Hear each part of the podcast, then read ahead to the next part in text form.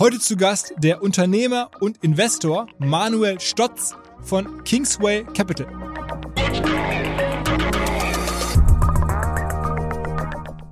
Meiner Meinung nach sind die Leute arm, weil die nur Arbeit für sich haben, kein Kapital.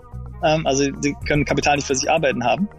Und sie haben auch kein Asset, wo sie die Früchte oder den Wert ihrer Arbeit investieren können, wo es an Wert erhält. Ne? Wenn du an Bank bist, also überhaupt kein Bankkonto hast, hast du nicht mal Zinsen. Ne? Let's go! Go, go! Herzlich willkommen beim OMR Podcast mit Philipp Westermeier. Ich habe hier in den letzten Folgen häufiger von Audi gesprochen und das vollkommen zu Recht, denn Audi ist unser Partner der allerersten Stunde und ich bin den Kollegen dafür sehr dankbar, auch dafür, dass ich über all die Jahre selber Audis fahren durfte, verschiedenste Modelle kennengelernt habe und auch immer wieder gefragt wurde entsprechend von Freunden, von Bekannten, ob ich eine Intro zu Audi machen könne, weil da der Wunsch war, vielleicht Geschäftsfahrzeugs-Leasingskonditionen abzuklären oder Sonderkonditionen zu bekommen bei größeren Abnahmen, Fragen zu Modellen, all solche Dinge. Und das habe ich regelmäßig gemacht, aber jetzt haben wir was viel Besseres. Und zwar gibt es eine Webseite namens audi.de slash omr, wo all die Fragen draufstehen zu den Themen, die ich gerade genannt habe, die man halt häufig von Audi so möchte, als Unternehmer vor allen Dingen. Kann jeder nachgucken. Man kann sich übrigens auch direkt über diese Website einen Termin ausmachen für eine digitale Beratung. Gerade zu den e-trons ist es, glaube ich, extrem spannend. Die meisten kennen dieses neue Produkt ja noch gar nicht so genau. Es gibt jetzt den e-tron generell. Seit neuestem gibt es auch den Audi Q4 e-tron Sportback, ein ähm, voll elektronisches Kompakt-SUV, das gerade so das allerheißte Ding ist. Wobei der Kai Pflaume, der fährt einen Audi RS e-tron GT. Das ist der voll elektrische Sportwagen. Der ist vielleicht sogar noch heißer. Auch den kann man sich digital zeigen lassen über die Website. Alle Infos audi.de slash omr.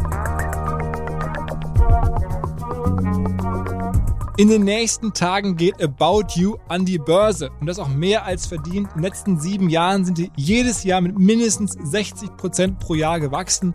Ihr könnt jetzt auf eine Art dabei sein und mitpartizipieren. Nicht unbedingt als Aktionär, das vielleicht später auch, aber ich möchte heute hier hinweisen auf die Commerce Suite von About You, also Full Service E-Commerce Technologie plus Growth Services und man hat dann sozusagen dasselbe Tech-Stack, was die auch haben, haben die sich selber entwickelt und lassen sozusagen jetzt andere daran partizipieren. Am besten ihr schaut mal rein, was es genau ist, was man da genau bekommt. Alle Infos commercesuite.aboutyou.com. Was jetzt gleich folgt, ist mal wieder grenzunglaublich. Und zwar kommt ein 35-jähriger Typ, der in Deutschland aufgewachsen ist und seit einigen Jahren in England lebt und auch studiert hat. Der ist mittlerweile mit einem Fonds unterwegs, in dem vier Milliarden drin sind, die er selber zusammengesammelt hat, auch mittlerweile eigenes Geld, mit dem er weltweit investiert und zwar in die verrücktesten Ideen. Und er gilt so als einer der spannendsten Fondsmanager wahrscheinlich auf der Welt, wenn man so hört, alleine wer alles bei investiert hat. Das gibt's gar nicht. Also die schlausten und reichsten Menschen der Welt sind alle bei ihm im Fonds drin. Wie er das gemacht hat, was die in ihm sehen und wie er die Welt sieht, das hat er mir erklärt. Man muss ein bisschen die Vorgeschichte dazu wissen. Ähm, ich habe in den letzten Monaten immer mal wieder vom Manuel gehört. Vorher kann ich ihn überhaupt gar nicht. Und dann habe ich hier und da immer mal von Freunden, Mensch, kennst du eigentlich den Manuel und so? Und ich kannte den halt nie. Und dann irgendwann kam der Raphael John, ein Kumpel von mir, der ähm, Aux Money Gründer ist. Und dachte, Mensch, ich stell dir den mal vor, den musst du dringend mal kennenlernen. Und dann habe ich den Manuel halt kennengelernt und war selber auch total baff, was es alles gibt. Der hat mir erzählt, dass seinem Fonds aktuell zwei Prozent der gesamten börsennotierten Wirtschaft in Bangladesch gehören. Also so ein 35er Typ gehören zwei Prozent aller börsennotierten Firmen in Bangladesch. Und er ist wirklich so Emerging Markets Investor, reist permanent um die Welt, um irgendwo spannende Investment-Opportunitäten zu erschließen. Als wir sprachen, war er gerade am Flughafen Istanbul ähm, auf der Reise von Dubai, ich glaube, nach Mexiko. Warum, wieso, weshalb, alles gleich im Podcast und was es auch alles für Firmen gibt, auf die er gekommen ist, mit denen er sein Geld verdient. Außerdem macht er relativ viel im Kryptobereich, haben wir ein bisschen über Krypto gesprochen, was er da gerade sieht. Auch da ist er mit einem anderen deutschen krassesten Unternehmer in Kasachstan unterwegs und die wollen jetzt eine Milliardenfirma an die Börse bringen. Ist eine Geschichte so ein bisschen so, man kann sich nicht vorstellen, dass es sowas gibt. Deswegen freue ich mich, dass es einen Podcast gibt, dass man ab und zu von solchen Menschen hört, die ziemlich verrückte Sachen machen. In dem Falle halt mit viel Geld, mit vielen Kontakten, aber irgendwie zeigt halt auch, wie die Welt funktioniert und ja, ich glaube, das will mir ja jeder wissen. Also auf geht's direkt rein in den Podcast. Moin. Moin, moin. Grüßt euch. Manuel, was äh, treibt dich nach Istanbul? Was machst du da gerade? Du, äh, Istanbul ist äh, also ganz kurz nur ein acht Stunden ähm, hier Layover. Ich ähm, war eine gute Woche in ähm, Mittleren Osten, also Dubai und Abu Dhabi und äh, muss eventuell äh, jetzt, äh, also eventually muss ich nach USA gehen. Mhm. Äh, lange Rede, kurzer Sinn. Ich kann nur in die USA, wenn ich zwei Wochen lang außerhalb von Europa war. Mhm. Ähm, deswegen erstmal Dubai und dann Mexiko, wo ich auch viel Sachen zu tun habe. Und jetzt darf ich aber nicht in Frankfurt oder in Amsterdam zum Beispiel jetzt connecten, dann wäre ich ja wieder auf Schengen. Äh, und da werden die Amerikaner dann wieder nervös. Das heißt, ich muss jetzt in Istanbul connecten, aber du, ähm, acht Stunden habe ich Zeit, also äh, hoff, äh, genau, freue mich aufs Gespräch. Wenn man mit gerade auch so der deutschen äh, Digital-Investment-Szene spricht, auch, äh, oder sagen wir mal auch Private Equity-Leuten, äh, größeren M&A-Beratern, die kennen dich, ähm, aber in der Breite kennt man dich nicht und du bist auch super quiet. Ähm, erzähl mal so ein bisschen für den, den, den, den Hörer, wer bist du, was machst du? Ja, vielen Dank. Und da gibt es auch einen Grund. Also wie gesagt, ich bin äh, sehr privat und ähm, versuche auch, also das ist mein allererstes Podcast auf Deutsch, deswegen muss ich schon mal, ich bin seit 16 Jahren nicht mehr in Deutschland, natürlich Muttersprachler, aber ähm, ich werde ab und an ins Englische oder Denglische Mhm. äh, schwenken müssen. Ähm, äh, also ähm, zur Person, ähm, ich fange jetzt mal von Anfang an. Also ich bin äh, ein Investor, der vor allem in ähm, äh, Emerging und Frontier Emerging Markets, also Entwicklungsländer investiert. Ähm, und äh, aber auch Unternehmer. Also ich habe eine eigene Investmentfirma namens Kingsway. Mhm. Wir verwalten knapp 4 Milliarden Dollar ähm, und sind in dem Bereich einer der größten globalen Spieler. Ähm, und ähm, bin aber auch sehr, also auch, auch global unterwegs. Also ich habe auch Investments in anderen Märkten, aber vor allem spezialisiert in diesen Entwicklungsländern. Mhm. Und ähm, ja, ich fange mal vom Anfang an. Also ich bin ursprünglich aus äh, einem kleinen Dorf nahe Freiburg im Breisgau. Das nennt sich Schallstadt. Äh, wird euch nichts sagen, 10.000 Seelen. Und ja, bin da aufgewachsen, also im sonnigen Südbaden. Ähm, und ähm, äh, meine, also meine Eltern sind, ähm, also Vater, ist Ingenieur, Mutter Psychologin, ähm, habe zwei Brüder, bin der mittlere und war schon immer sehr, wie soll ich sagen, unternehmerisch und so ein bisschen getrieben. Hatte schon als äh, ja, Teenager zwei Ziele im Leben. Das erste war quasi die Welt zu verbessern und das zweite war sehr, sehr viel Geld zu verdienen. Und diese beiden äh, sehr unambitionierten Ziele ähm, wollte ich wirklich beide also ähm, äh, nachverfolgen, was natürlich schwierig ist, alleine schon, also zu zweit noch, also äh, noch schwieriger. Und habe mir dann überlegt, was ich denn für einen Plan äh, mir machen kann. Und die erste Idee war, erstmal die Reihenfolge zu ändern. Also das ist ja schwer genug, ne? Und äh, Geld zu verdienen äh, schien mir ein bisschen leichter, als die Welt zu verbessern. Also erstmal da angefangen, ähm, aber natürlich nicht das andere Ziel vergessen. Und dann zweite, die zweite Idee war erstmal mir Inspiration zu holen ne, von Leuten, die da äh, sehr, sehr viel Erfolg hatten auf beiden Themen. Ne. Und das, die gute Nachricht ist ja, dass es ja Listen gibt zu diesen Themen. Und die ähm, zweite gute Nachricht war, dass es auf beiden Listen äh, die der Platz eins äh, dieselbe Person war. Und äh, das hat mir schon mal gesagt, das ist ja gar nicht ähm, jetzt äh, miteinander auszuschließen. Und das war Bill Gates, oder wer war das? Ja, genau, also un, un, unverändert. Ne? Also ähm, und ähm, äh, leider die schlechte Nachricht war, dass ich leider nichts äh, äh, erfinden konnte, was irgendwie gro- ähm, groundbreaking war hier.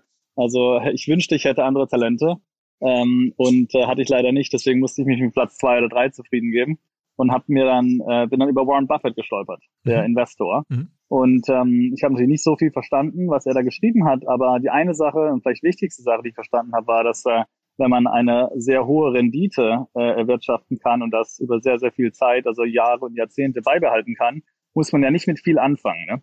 Und äh, das hat mir gut gepasst, weil ich hatte überhaupt gar, gar kein Kapital und ähm, sehr, sehr viel Zeit und habe dann entschieden, äh, dass ich Investor werden will. Habe dann angefangen, erstmal alles darüber zu lesen, was es zu lesen gibt und das mache ich auch heute noch. Aber ähm, äh, dann zweitens wurde ich, hatte ich sehr, sehr viel Glück, äh, und was natürlich auch ein großer Faktor ist im Leben, aber auch im Investieren. Und mein Glück war, dass ich ähm, über ja ein bisschen Zufall ein Vollstipendium an der London School of Economics LSE bekommen hatte. Mhm. Äh, hatte auch Unterstützung von der Studienstiftung des Deutschen Volkes, was aber eher immateriell war. Mhm. Aber das ähm, Vollstipendium war äh, also voll bezahlt ähm, und ähm, ich war natürlich auch, wie alle quasi meine Kumpels in Deutschland, ähm, äh, also eigentlich äh, hätte mir die Idee fürs Studium ins Studium zu investieren und Geld auszugeben und sich äh, Gottes Willen auch zu verschulden. Ähm, also war, war ich schon allergisch gegen und deswegen ohne das Stipendium hätte ich das nicht gemacht. Ne? Und der, der Sponsor war der griechische Milliardär Stelios Hagianou, das ist ein, der Gründer von EasyJet, der Billigfluglinie. Also bin ich einer der, ja, wie soll ich sagen, Glückskinder wo der Grieche den Deutschen bezahlt hat. Ich habe mich schon dran erinnert, dass wir jetzt so einen Teil davon beglichen haben, aber war so ein Spaß. Also unter uns war natürlich ein riesen, riesen, ähm, also Glücksfall für mich. Also hast du dich ähm, an der Schule beworben, ganz normal, und dann gab es ja, ja, ich habe mich beworben. Genau, ich habe mich beworben und dann hatte ich halt die Kohle nicht, ne? Und dann musste ich halt gucken, so, ne? Also meine Eltern haben gesagt, ja, du kriegst so irgendwie BAföG oder das gleiche, was dein, dein, dein äh, großer Bruder in Berlin bekommt, ne? irgendwie 200 Euro im Monat und das kommt, da kommst du halt nicht weit in London. Ähm, und da habe ich halt irgendwie ja Mut zur Lücke, ne? Mich halt beworben, ein Schreiben geschrieben, der selber Unternehmer, ich war selber, ich habe auch mit 18 schon eine eigene Firma gehabt und so weiter. Also das was, was, hast du da, was hast du da verkauft? was hast du da gemacht? Du, ich habe also ich habe alles gemacht. Ich habe Zeitungen ausgetragen, habe ich irgendwie sechs Euro die Stunde an der Tanke gearbeitet. Und als ich an der Tanke gearbeitet habe, habe ich so eine Firma gegründet, so wie quasi jetzt Flaschenpost, was in Münster jetzt ein großer Erfolg geworden ist. Also ich hatte so, so eine Firma gegründet vor Gott schon irgendwie knapp ja fast 20 Jahren. Also da war da gab es noch kein richtiges Internet. Du bist heute hieß Flapo. 35, ne? Äh, 36, ja, Mhm. ja. Mhm. Also mit 18 knapp hatte ich dann meine Firma gegründet, ähm, aus dem Keller raus, äh, weil ich an der Tanke gearbeitet habe, sechs, sechs Euro die Stunde. Und ähm, in Deutschland ist ja so, dass deswegen Ladenschlussgesetz ähm, ja die Tanken ja das Monopol haben quasi, neben nicht vielleicht den Spätkäufen, auf quasi die ähm, abendlichen äh, ja, Dürste zu löschen und da kauft er keine Benzin. Ne? Und da habe ich mir gedacht, ja, so don't drink and drive, die Margen sind sehr hoch, ne?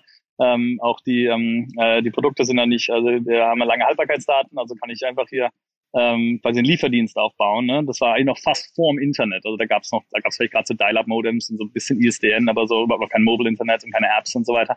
Also ich war ein bisschen vor meiner Zeit. Ne? Also deswegen ist es gar nicht äh, unbedingt äh, lohnt sich darüber zu reden, aber die Idee war richtig, ne? Nur also vielleicht 15 Jahre zu früh.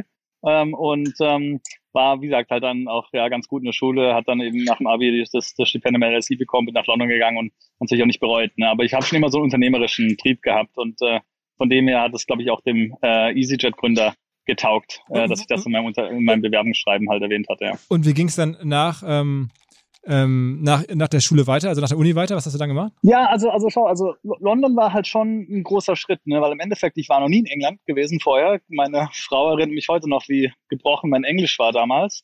Heute sehr andersrum. Ähm, und ähm, war dann schon so ein bisschen Deep End, ne? also aus der Komfort Komfortzone rauszugehen. Und äh, das ist, glaube ich, eine, eine wichtige Lesson hier generell, dass man äh, das doch ab und an mal machen soll. Ne? Dann, so, so wächst man als Person und als ähm, Charakter, Mhm. ähm, eigenen Weg zu gehen.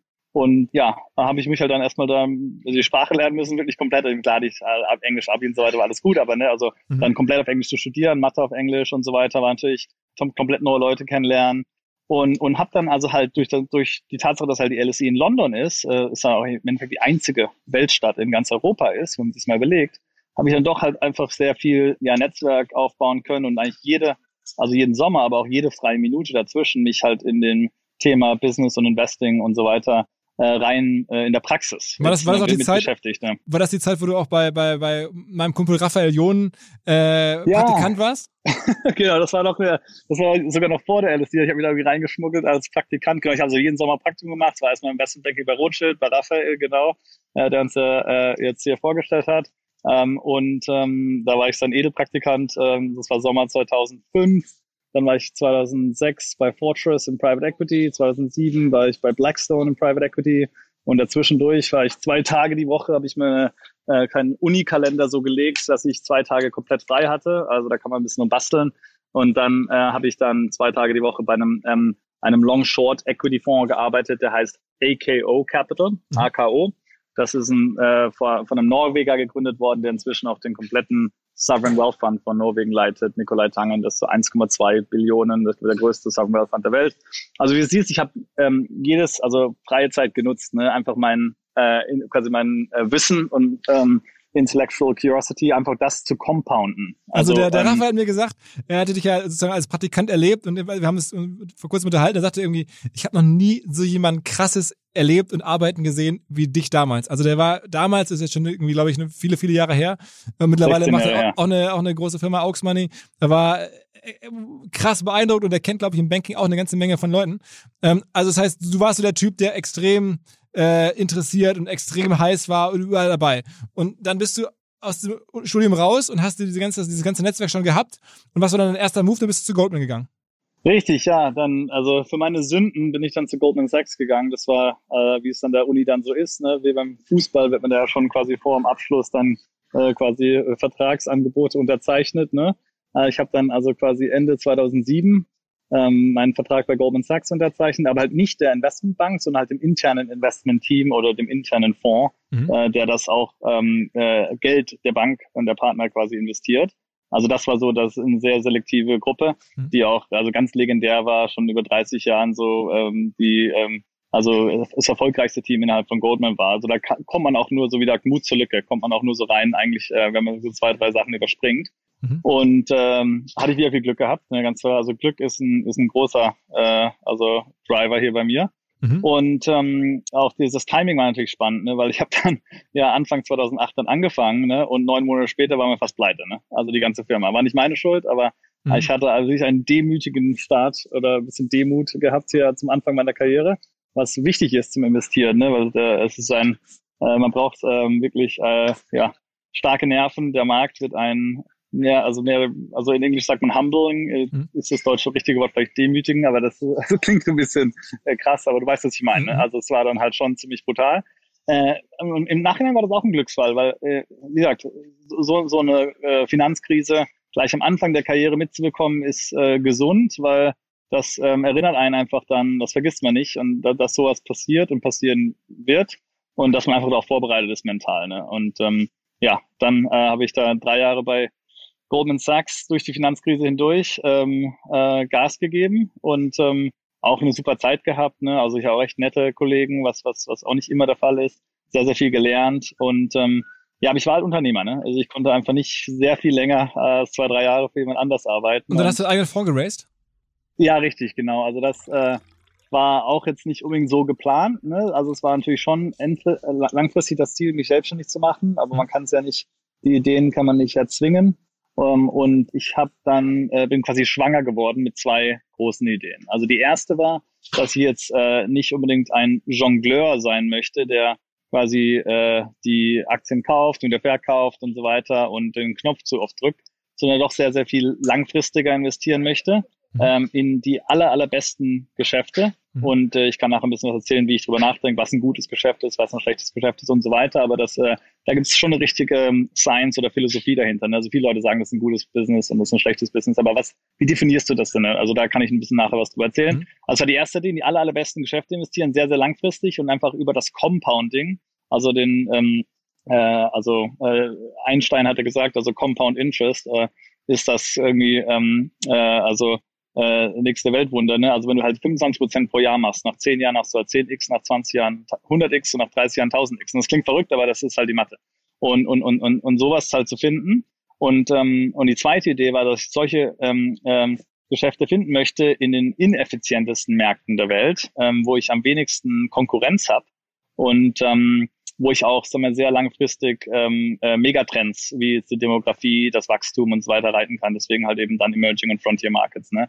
Und ähm, also vielleicht auch nochmal eine, eine Lesson an die, an die Hörerschaft hier, also die, ähm, äh, die, die Konkurrenz so ein bisschen zu vermeiden, also Big Fish in Small Pond zum Beispiel zu sein, äh, ist, ist glaube ich, auch ähm, ein Grund, weil- wo ich jetzt mal zurückreflektiere, was, was ich vielleicht richtig gemacht habe.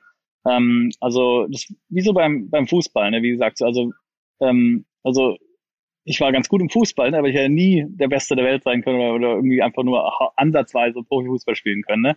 Also the trick is, if you want to win any game, you have to be a good athlete. And I was a good athlete uh, in the developed world, but um, uh, you know, it's just as important because there's so many others that you choose a game that that's stacked in your favor, where, where you're not competing against any, you know, the best Mhm. players in the world. Mhm. Ähm, also der Punkt ist einfach, wie gesagt, dass ich mir ähm, mein Spiel quasi ausgesucht habe. Ich habe das Spiel quasi einfach für mich verändert und ein anderes Spiel gespielt, in, wo ich einfach viel weniger Konkurrenz hatte und deswegen hoffentlich einer der besten der Welt in dem kleineren Bereich natürlich, den ich mir ausgesucht habe. Beschreib, beschreib, was der Bereich ist.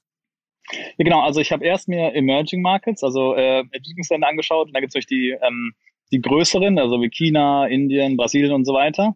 Und da hatte ich auch noch das Gefühl, dass es da doch schon sehr, ähm, ich meine, da gibt es unglaubliche Wertschöpfung in den letzten 20, 30 Jahren. ne? Also ihr, ihr kennt sicher die Bilder, wie Shanghai vor 20, 30 Jahren aussieht. Also gab's kaum. Ne? Und heute ist es natürlich eine absolute Weltmetropole. Dubai genau dasselbe und so. Also die, der ganze indische Aktienmarkt vor 21 Jahren, also im Jahr 2000, war irgendwie 80 Milliarden Dollar wert. Heute sind es drei Billionen. Ne? Also da gibt's die Wertschöpfung in, in Entwicklungsländern war, war enorm in den letzten 20, 30 Jahren. Aber das ist natürlich heute auch kein Geheimnis mehr und deswegen habe ich äh, mich entschieden, noch weiter zu gehen. Und zwar in diese, wie ich nenne die Frontier Emerging Markets. Also das ist so die nächste Generation der Entwicklungsländer. Also so Indonesien und Vietnam sind so äh, zum Teil die aller ähm, entwickelsten Länder, wo wir sind. Ne? Wir sind sehr groß in Bangladesch zum Beispiel. Ne? Da gehört uns fast äh, irgendwie anderthalb, zwei Prozent des kompletten Aktienmarkts in ganz Bangladesch. Das Zwei Prozent des gesamten Aktienmarkts in Bangladesch. Ist, ja, es ist ein kleiner Aktienmarkt, ne? Das sind so 30 Milliarden Dollar dort. Das Market Cap des gesamten Marktes. Ja, genau. Und USA ist tausendmal größer als 30 Trillion, also 30 mhm. Billionen. Ähm, aber das, die, die Population ist die Hälfte, ne? Also die Bevölkerung von Bangladesch ist die Hälfte von USA, 170 Millionen Leute und die ähm, äh, das Land ist ungefähr so groß wie Deutschland oder New York State. Ne? Also es ist sehr, sehr dicht besiedelt, mhm. was ähm, sehr viele Vorteile hat, ähm, weil du sehr, sehr viele Konsumenten auf einem äh, kleinen ja, ähm, Patch of Land hast.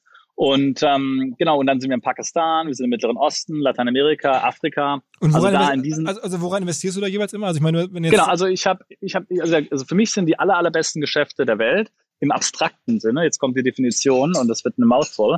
Ähm, ich mache es vielleicht auch lieber auf Englisch. Also the best businesses for me are businesses that have the ability to sustain a high return on invested capital for reasons uh, we can understand. So in our circle of competence.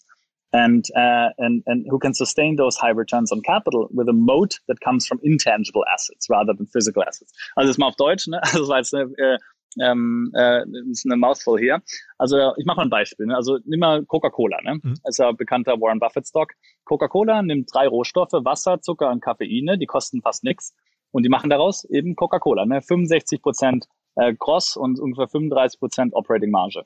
Und CapEx äh, ähm, im Verhältnis zum, zum Umsatz ist nur vier Prozent. Ne? Warum ist CapEx, also die Kapitalintensität, so, so niedrig? Ja, die Antwort ist, du verkaufst ja nichts anderes als kaffiniertes Zuckerwasser, ne? Mhm. Also chemisch gesehen, ne? Aber natürlich, was du wirklich verkaufst, ist Vertrauen, mhm. ne? Trust. Mhm. Und und ähm, wenn du Vertrauen verkaufst, brauchst du halt nicht viel physisches Kapital, sondern eben andere Sachen wie also Brand Stewardship und äh, ähm, Advertising und Promotion und so weiter. Ne? Und wenn du die niedrige Kapitalintensität äh, äh, äh, vom Vertrauen zu verkaufen quasi ähm, kombinierst mit der Tatsache, dass du dann Rohstoffe in Marken quasi äh, verwandelst, ne, was auch sehr hochmargig ist, dann hast du eben diesen hohen Return on Capital.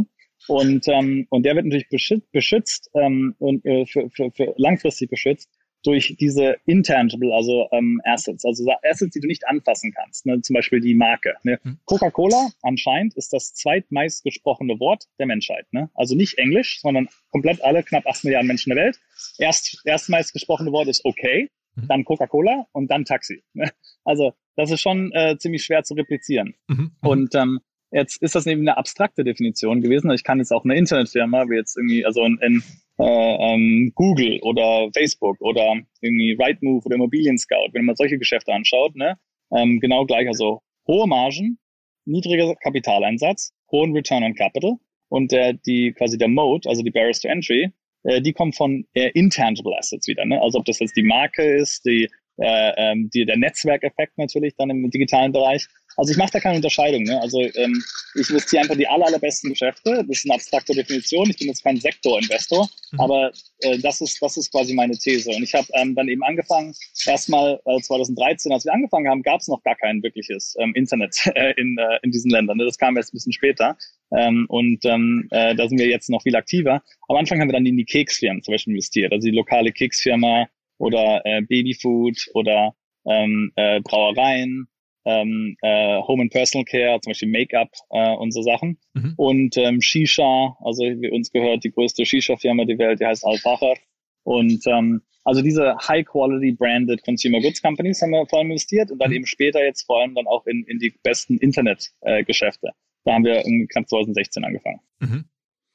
Und sag mal, jetzt die Frage muss ja kommen, ähm, wo holst du das Geld her, um zu investieren? Also wenn du sagst wir, dann ist das Kingsway Capital, also dein, dein Fonds. Richtig, ja. Und da genau, also vier Milliarden, also vier Milliarden muss man sich ja klar machen. Das ist ja wirklich ein Riesenfonds, zumindest so für deutsche Verhältnisse. Also ein normaler deutscher VC, was heißt normal? Aber die Leute, die hier schon mal so zu Gast waren, die haben meistens irgendwas zwischen vielleicht 50, 200, 250 Millionen.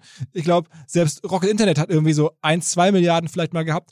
Du hast jetzt irgendwie vier Milliarden, die du investierst. Das ist ja schon wirklich ähm, sehr groß. Wer hat dir das Geld gegeben? Du, ähm, also ja, haben am Anfang erstmal, also ich habe noch nie äh, versucht gehabt, vorher Geld einzusammeln und war halt eben 26, 27, als ich dann damit angefangen habe. und hatte auch wirklich ähm, sehr blauäugig gar keinen Fahrplan. Habe einfach ähm, dann die These quasi erstmal erklärt, vielen Leuten, die ähm, also in meinem Dunstkreis waren, also ähm, Mentoren, Freunde, Kollegen und so weiter, die also andere Investoren waren, die meine Sprache sprechen und ähm, äh, die auch komplett verstehen, also äh, was ich hier mache. Aber ähm, es ist sehr einfach zu verstehen, aber es ist natürlich sehr schwierig, dann wirklich auch das zu tun. Ne? Da muss man halt einmal zum Mond reisen pro Jahr, also äqui äquivalente Distanz.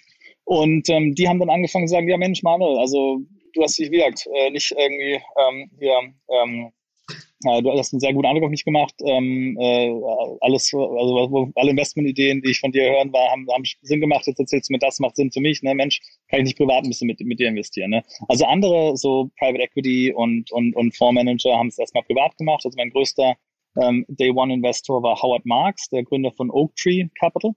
Ähm, das ist inzwischen so, also wenn du von großen Summen sprichst, Philipp, also Oak Tree, Brookfield, die haben so ungefähr also 500 Billion Dollars, also 500 Milliarden. Ne? Also das sind die richtig großen ähm, Asset Management Businesses. Und, ähm, und die haben halt ähm, ja, privat investiert. Der, der Sohn von Howard war bei Blue Ridge, äh, was so ein Tiger Cup Fonds ist, hat investiert, der Gründer von Blue Ridge. Ähm, und genau, also die Hälfte der KKR-Mannschaft hier in London, äh, viele gute Freunde dort. Und ähm, also ich nenne es auf Englisch Fools, Friends and Family. Mostly Fools and Friends. Ne? Weil das ja also, schon auch Fools waren, Fools waren mit in, in, in Industry Know-how, sagen wir es mal so, ne? Ja, nee, ist ja nur Spaß. Also, ja, ich mein, also, klar, klar. Ja. Und, ähm, und dann haben wir ähm, Glück gehabt, dass wir sehr große Family Offices ähm, bekommen haben, die ähm, auch, ähm, also ähm, zum Teil auch die großen Operating Businesses besitzen, also die sehr cash-generativ sind und auch ähm, also verstehen, wie viel Geld in diesen verrückten Ländern äh, verdient wird. Ne? Also auch also Operating Businesses, die da ähm, in diesen Ländern aktiv sind. Ähm, und dann haben wir sehr viele Universitäten. Also die Universitäten gerade in den USA haben natürlich, ähm, sind ja private Universitäten, haben dann ihre eigenen quasi Stiftungen, die sehr, sehr viel Geld haben. Also Harvard University ist, glaube ich, die zweitgrößte also quasi NGO nach ähm, irgendwie ähm, der katholischen Kirche, also ungefähr. Ne? Also vielleicht ist Bill, Bill Melinda Gates Foundation noch größer, aber, aber diese, also Harvard University hat 40 Milliarden und Yale hat irgendwie 35 Milliarden und so. Also wir haben äh, von den Universitäten in den USA ähm, sehr viel Geld bekommen, wo wir auch der einzige quasi das einzige Trüffelschwein sind für diese verrückten Länder. Aber man muss halt sagen, das ist ja auch wiederum das Schwierigste überhaupt, wenn, wenn ich, was ich so höre von Leuten, die auch Fonds raisen, gerade von so Universitäten in den USA, die geben nur, sagen wir mal, sehr proven und sehr erfolgreichen ja. und sehr, sehr reputierten ähm. Fonds ihr Geld oder vertrauen das an. Aber bei dir haben sie das gemacht. Das stimmt, ja. Das sind also institutionelle Investoren. Ne? Also das ist natürlich ein sehr, sehr ernstes Geschäft. Also andere Leute Geld zu verwalten, ne? das ist, ähm, darf man überhaupt nicht auf die leichte Schulter nehmen. Ähm, die, diese Institutionen gibt es schon seit irgendwie 200 Jahren, 150 Jahren und die wollen natürlich weiterhin 100 plus Jahre weiter überleben und, und, und, und gut durchfinanziert sein. Das, das Geld geht an dann genau, also die Fakultät, Stipendien, die ganzen Universitätsbetrieb, ne? Und ähm, hier haben wir auch andere äh, nicht-universitäre Stiftungen, haben wir auch im Fonds und ähm, aber es ist schon, ja, die, die machen schon sehr viel Arbeit, bevor sie einem irgendwie also hunderte von Millionen geben. Da, da, da muss man schon sechs Monate lang durch den Prozess durch, ne? Und äh, wird man durchleuchtet. Aber das heißt, war das dann sozusagen ausschlaggebend, dein gutes Netzwerk und deine Fähigkeit, überzeugend zu pitchen? Ja, ähm, Netzwerk in, hatte ich in dem Bereich gar keins. Muss ich, ich habe auch, ich habe auch, war total naiv, nicht, nicht gedacht, dass irgendwelche Universitäten irgendwie einem 27-Jährigen hier so viel Geld geben, der zwar also nicht super smart ist und auch irgendwie ähm, aber kein, also nicht jetzt irgendwie vorweisen kann, das schon mal 20 Jahre gemacht zu haben. Ne? Ich meine, normalerweise aber, kennen so Harvard-Leute einen 27-jährigen Typen, der kommt bei denen zum Studium äh, und du kamst bei denen und wolltest irgendwie ein paar hundert Millionen raustragen zum Investieren. Genau, aber was mir geholfen hat, war natürlich die Tatsache, dass ich halt ähm, schon eine sehr, sehr ganz klar formulierte These hatte, die sehr differenziert war. Also es gab halt, äh, weil ich einfach zu denen sagen könnte, hier Mensch, ich bin der Manuel, ich will global in, in die USA und äh, Europa investieren, gib mir ein bisschen Geld, das wird nicht klappen. Ne? Hm. Aber äh, ich hatte halt ähm, eine These, die ähm, also sowohl ähm, von der Philosophie, aber als auch von der Geografie her einfach, würde ich sagen, äh, also da, da gab es einen White Space bei denen im Portfolio. Ne? Also die, die wollten, äh, so müsst vorstellen, diese Märkte, also wie ich drüber nachdenke, äh, haben ungefähr 40 Prozent der Weltbevölkerung. Ne? Also wenn du, wenn, wenn ich über die Welt nachdenke, Philipp, ist, dass du hast um knapp 8 Milliarden Menschen, also 7,8 momentan, Davon sind ungefähr 1,2 Milliarden Menschen in der quasi entwickelten Welt, wie sie so nennen, also Nordamerika, Westeuropa, irgendwie Australien, Japan und so weiter. Ne? Und dann gibt es ungefähr drei Milliarden Menschen in den BRIC Emerging Markets, also, ja, also Brasilien, Russland, Indien und China, vor allem Indien und China. Ne? Und dann gibt es nochmal drei, dreieinhalb Milliarden Menschen. Und das sind so meine Menschen. Ne? Die sind so in den anderen Ländern. Und, und das ist 40 Prozent der Weltbevölkerung, also jetzt schon genauso groß wie Indien und China zusammen. Ne? Schnellst wachsend. Ne? Die an, durchschnittliche Anzahl der Kinder, irgendwie Babys in Nigeria pro Mutter ist fünfeinhalb. Ne?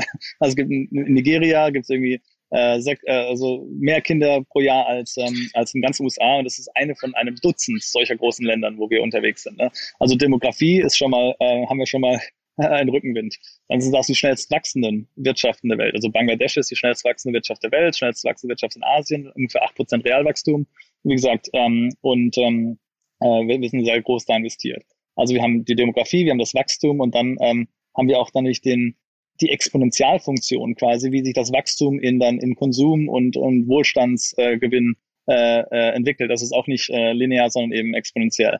Und, und also ich hatte eine sehr gute These, ich konnte sie formulieren und ich hatte eben Glück, dass äh, das auf offene Ohren gestoßen ist. Und dann ja, ähm, also ich bin auch nicht der Einzige, der, der Geld von diesen Universitäten bekommt. Also es, es hat sich ja dann rausgestellt, dass die eigentlich doch genau solche Leute suchen. Also Leute, die unternehmerisch sind, die ähm, äh, auch, äh, sage ich mal, äh, einfach jung und hungrig und, und agil und, und, und, und, alles geben. Und, und damit haben die einfach gute Erfahrungen gemacht. Ne? Und äh, die wollen auch halt 20, 30 Jahre mit dir investiert sein. Deswegen, ähm, also machen die halt sechs Monate Arbeit, aber dann können sie halt hoffentlich äh, für 10, 20, 30 Jahre halt äh, sich gut schlafen, dass ihr Geld gut angelegt ist. Ne? Und, ähm, noch ein paar, paar andere Investoren bei dir, also Harvard habe ich jetzt verstanden, auch andere große Ja, also Harvard, so ganz also Harvard ist nicht drin, so als Beispiel genommen. Ne? Also ich, ich muss auch ein bisschen vorsichtig sein, aber ich kann zum Beispiel sagen, ähm, also nicht University of Pennsylvania, Wharton, also als Beispiel. Ne? Also ein Problem, das ich hatte, ist, dass ich gar nicht so viel Geld nehmen haben konnte. Ne? Also Harvard ist zu groß für uns, ne? weil wir konnten jetzt am Anfang keinem irgendwie 200 Millionen Allokation geben und das wollten,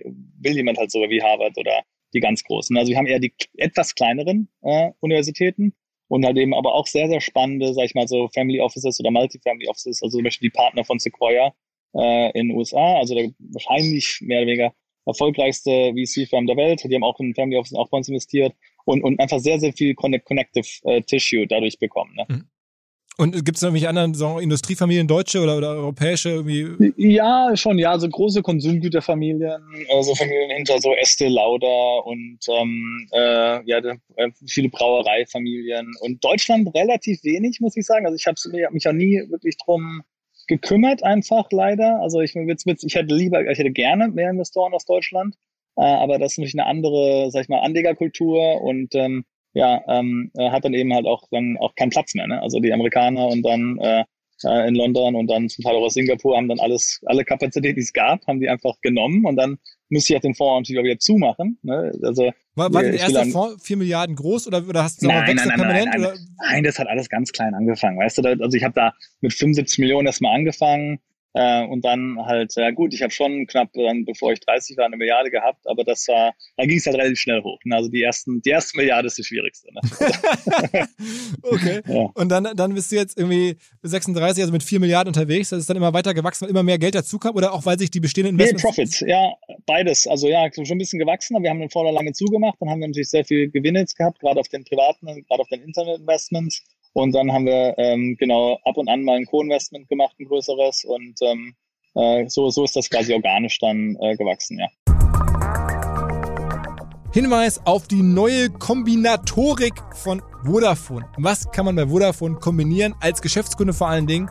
Mobilfunk- und Festnetzverträge. Zum Beispiel, man hat dann eine ganze Reihe von Vorteilen, wenn man halt einzelne Verträge für einzelne Leistungen kombiniert. Zum Beispiel gäbe es den Red Business Prime Tarif, ein Mobilfunktarif für 29 Euro in Kombination mit dem Red Business Internet and Phone Cable 1000 Vertrag.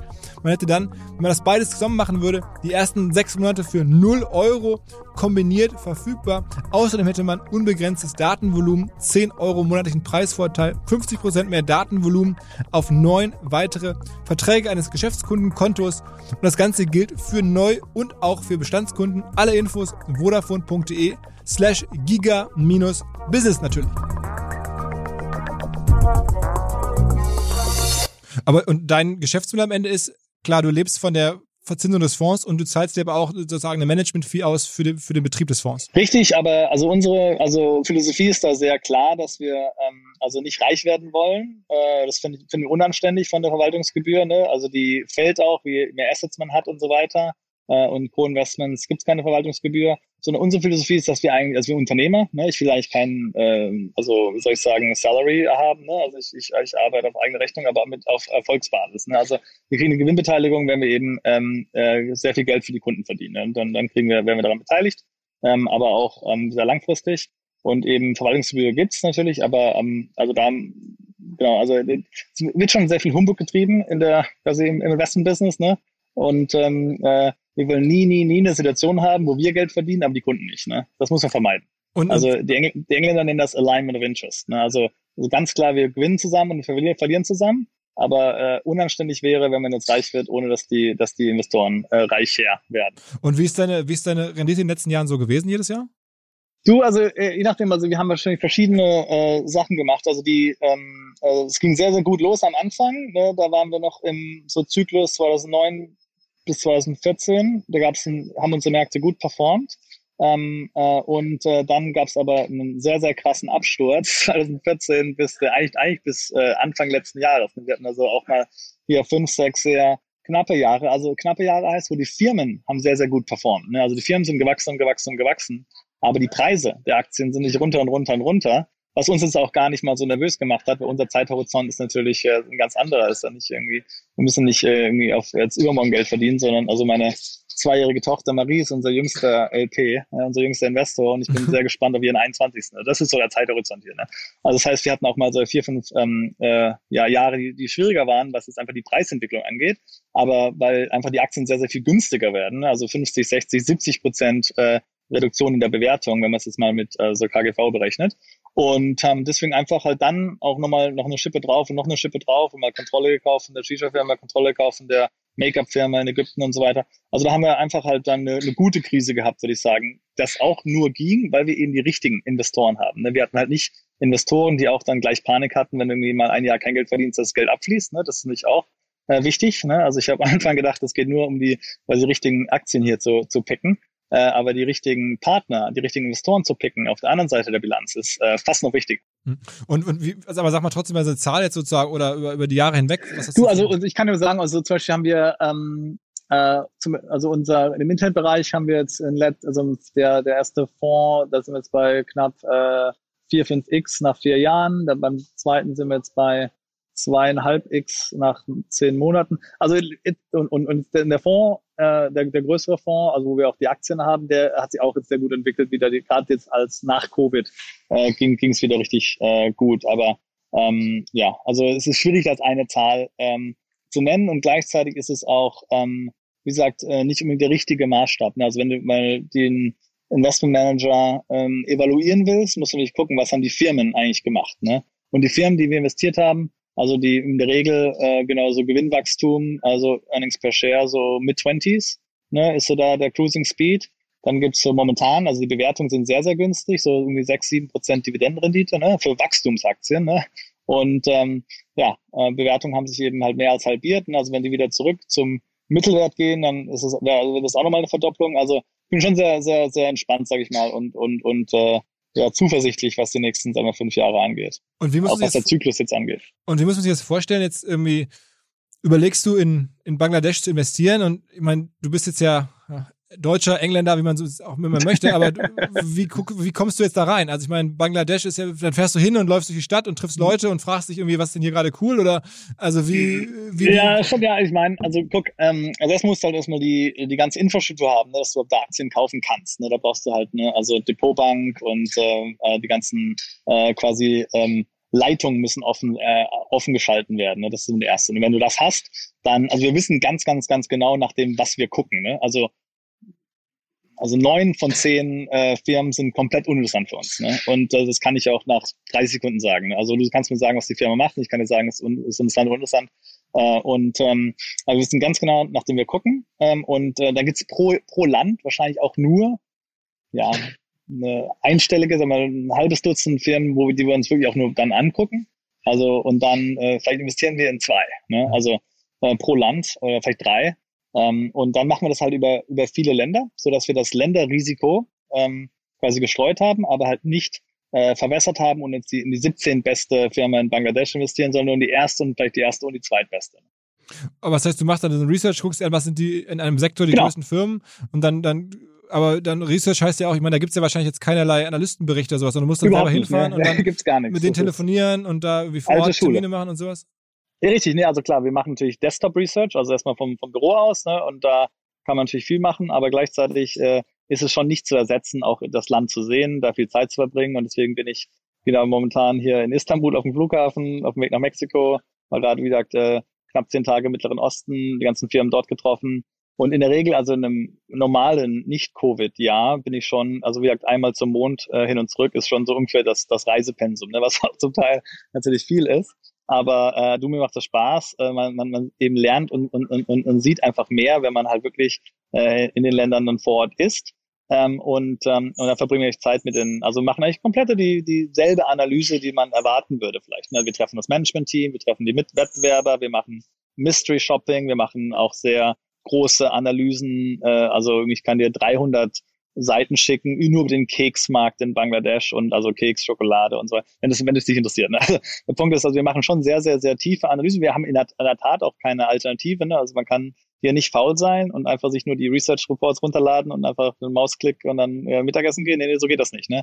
Also einfach wirklich da vor Ort ähm, äh, dann, also ähm, ja, das, das Schuhleder quasi ein bisschen verbrennen und dann ähm, äh, die, die Annual Reports, also die Geschäftsberichte sind zum Teil, also muss man irgendwie aus dem Archiv holen und dann aus dem Zeitungsausschnitte die- gibt's sind dann die Earnings Results. Ist das dann alles Also- genau dasselbe Auditing? Also wenn du da jetzt einen Geschäftsbericht guckst von einer, von einer Firma, die an der Börse in Bangladesch ist, ist es dann genauso dieselbe Qualität an Sicherheit, wie jetzt irgendwie, wenn du was in Deutschland von, von Ernst Young oder keine Ahnung von Du wirst, du wirst überrascht sein. Ich meine, klar, also äh, ist natürlich nicht genau dasselbe, aber äh, so was ich immer ähm, äh, spannend finde, ist so diese Lücke zwischen quasi Erwartung und Realität. Ne? also die Erwartung, wenn du dir jetzt Bangladesch vorstellst, denkst du, oh mein Gott, ne, äh, ist ja also totales Desaster. Aber, ne, also es äh, englischsprachig, äh, genau, es gibt lokale ähm, Repräsentationen von Ernst Young und PwC und so weiter und ähm, äh, also die Corporate Governance und so weiter, die Regulierungen sind schon ähm, sehr, sehr viel besser, als man es erwartet. Ne?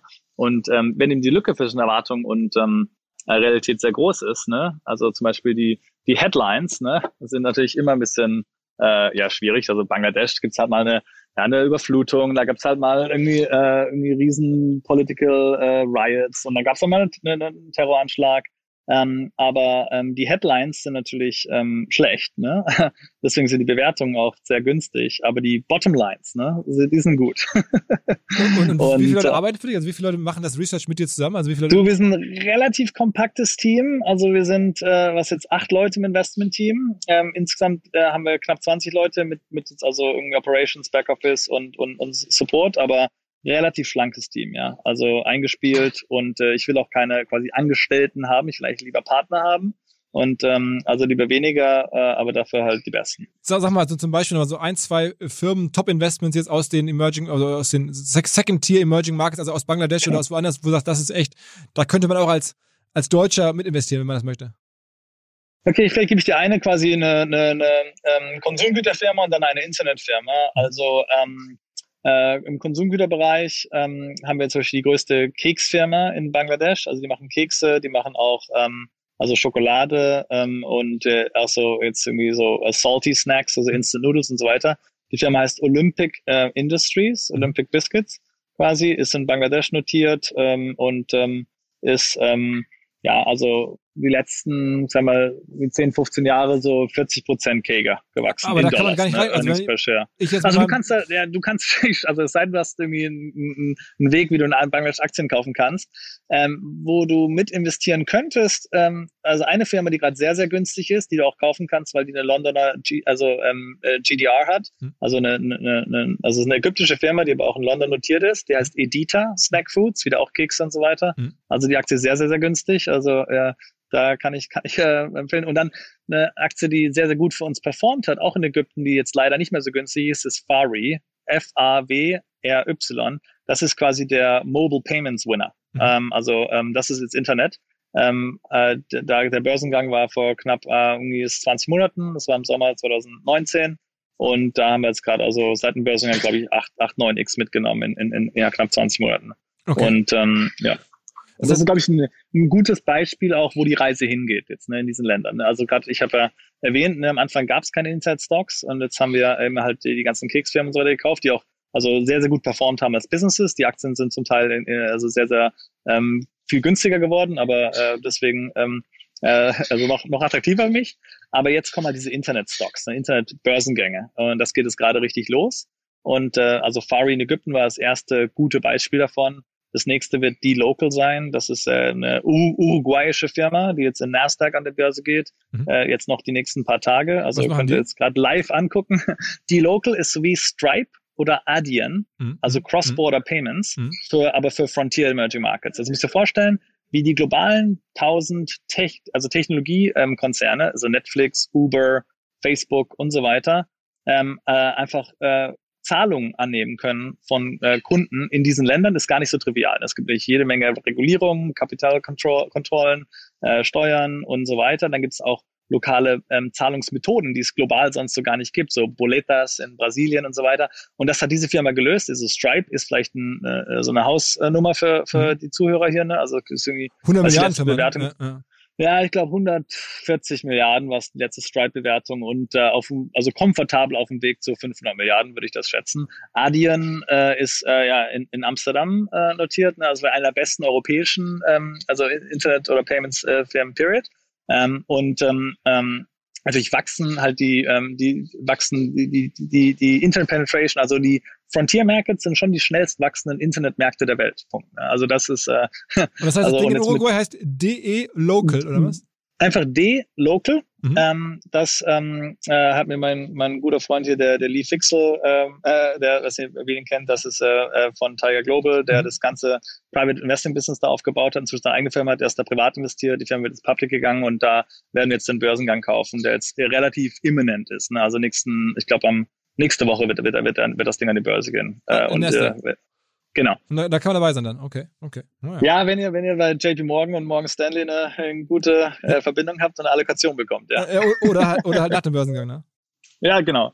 Ja, richtig. Okay. Aber das heißt, du sagst, das ist jetzt irgendwie das ganze Emerging Markets Business ist schon gut investiert, aber es hat noch nicht die Rendite, wie man jetzt irgendwie von Amazon in den letzten Jahren gesehen hat oder sowas, sondern es ist halt, Nee, nee, nee, genau. Das ist auch, sind halt die günstigsten Aktienmärkte der Welt, ne? Und äh, wo auch halt das die ganze Geldschwemme ähm, noch nicht so angekommen ist. Ne? Ich meine, wir uns- ich weiß, wir werden uns vielleicht nachher noch ein bisschen über Bitcoin Mhm. und so weiter unterhalten, ne? was in unseren Märkten auch wahnsinnig abgeht. Aber ähm, also die ähm, Liquidität ist halt nicht da, ne? Also dass du halt nicht einfach mal äh, mit einem ETF mal irgendwie äh, 5 Milliarden in Frontier Equities investieren kannst, das geht halt nicht. Ne? Und von dem her sind die halt sehr isoliert ne, äh, von dem ganzen äh, Quatsch, der so abgeht. und, ähm, und halt sehr günstig. Ne? Also im Endeffekt ist das halt noch so alte Schule da. Ne? Also Single-Digit KGV, also pakistanische Aktien sind so bei siebenmal Earnings oder sowas. Ne?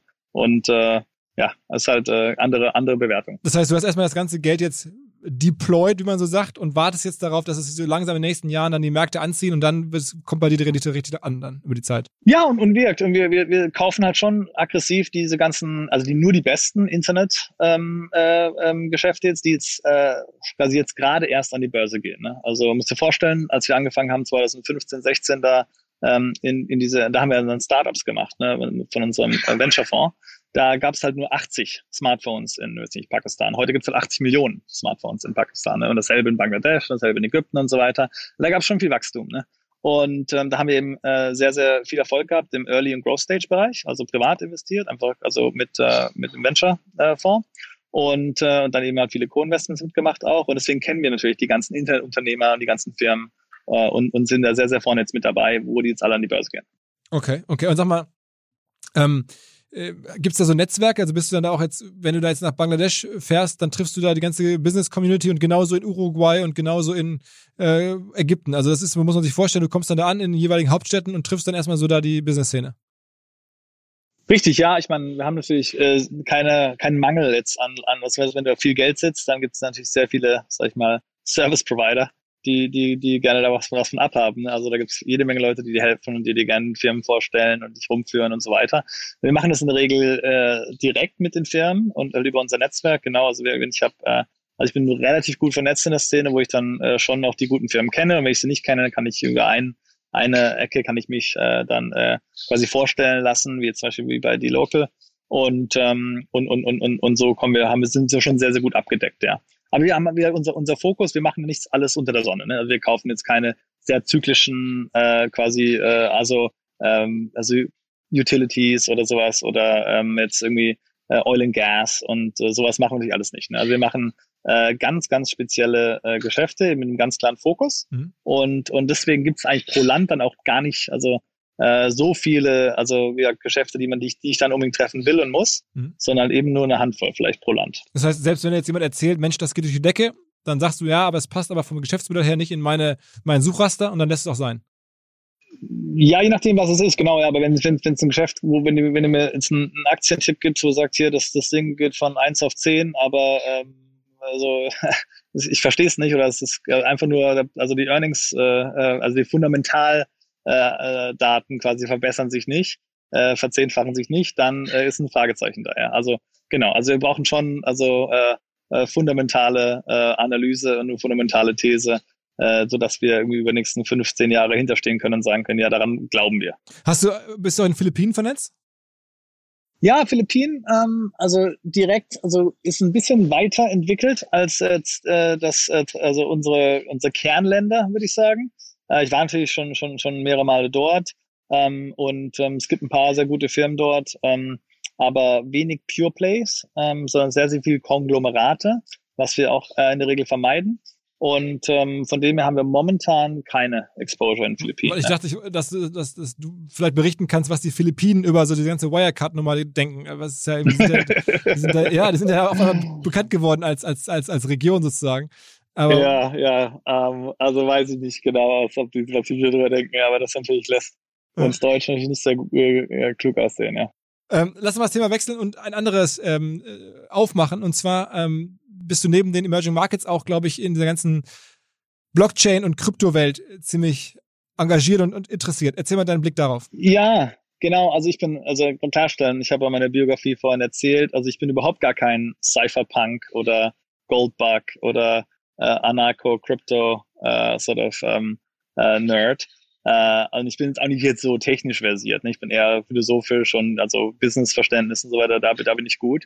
Und ähm, habe deswegen auch, muss ich sagen, äh, bin ich ein Late Convert. Ne? Also ich bin erst sehr, sehr spät eigentlich jetzt im Verhältnis zu ein paar äh, Freunden von mir zu dem Thema gekommen. Äh, habe das am Anfang also salopp abgetan als irgendwie Ponzi-Scheme oder irgendwie also, also Quatsch ne, im Endeffekt. Ne? Also in dem 2017-Cycle war ich noch zu skeptisch. Muss ich auch, habe ich nie drüber Gedanken gemacht. Ich war so äh, quasi busy, einfach mein eigenes Business aufzubauen. Und ähm, Hab's aber dann schon 2018, 19 gesehen, dass in unseren Ländern, ne, wo es halt die drei Milliarden Menschen gibt, die halt keine Bankkonten äh, haben. Also die, die, es gibt weltweit drei Milliarden Menschen, die haben kein Bankkonto. Und die allergrößte Mehrheit davon lebt natürlich in meinen Ländern. Ne? Und ähm, die haben natürlich auch die schlimmsten Fiat-Währungen, äh, die es im Endeffekt gibt. Ne? Und da haben wir natürlich auch drunter gelitten. Ne? Und, ähm, und die ähm, haben jetzt Smartphones. Und mit Smartphones kriegen sie natürlich auch eine quasi ersten äh, Berührungspunkt mit äh, Bitcoin und äh, Krypto mhm. und eine Chance, äh, sich da auch da auch zu investieren. Und das machen die in ganz, ganz großen Stilen. Also mit kleinen Geldern natürlich, weil da und gibt's nicht so viel Geld. Aber die quasi die Pace of Adoption ist irgendwie 10, 20x, äh, was so die Pace of Adoption in den äh, quasi reichen Ländern ist. Ne? Und in denen ist es auch nicht langsam. Und ähm, klar ist der Addressable Market, also die Marktgröße, kleiner, aber der, wenn du mal überlegst, ne, also Jeff Bezos äh, mit Amazon ist ja nicht in Bücher gegangen als erstes, weil das der größte Markt war, war es nicht, ne? Es war die Category, die sich am allerschnellsten äh, äh, adopted hat für Online-Shopping. Äh, mhm. Und ähm, deswegen habe ich, ist meine These, dass es halt schon äh, sehr, sehr spannend ist, aus vielen Gründen. Ne? Also Nummer eins gibt es eben diese Pace of Adoption, die total nachvollziehbar ist. Ne? Also ich lebe in England ne, und ich denke schon, bin schon sehr kritisch dem Pfund gegenüber. Ne? Ich bin da mit der Deutschmark aufgewachsen äh, und ähm, habe, äh, ich erinnere mich als Kind, ne? also wenn du irgendwie nach Italien, Griechenland oder Spanien oder selbst Frankreich in Urlaub gegangen bist, ne? mit Deutschmark, das ist dann die Drachmen und die Peseten mhm. und die Liren, das war, da hast du immer schon, schon reich gefühlt, ne? Mhm. auch mit, mit, wenig, mit wenig wie, äh, mit fünf Markschein oder zehn, äh, fünf Markstücke und zehn Markschein warst du damals schon, also schon gut unterwegs, ne, in diesen Ländern, ne? Und, und, und, und das ist wichtig zu verstehen, weil also zum Beispiel das Pfund, ne, es ist natürlich äh, eine, eine, eine äh, ja, also eine schwache Währung, äh, weil also ein Pfund heißt der Pound Sterling, weil früher hat ein Pfund ein Pfund Silber gekauft, ne? Deswegen heißt es so. Und der Dollar ur ursprünglich kommt ja auch vom deutschen Taler, ne? Mhm. Taler, Dollar und war eine Unze Silber, ne? Mhm.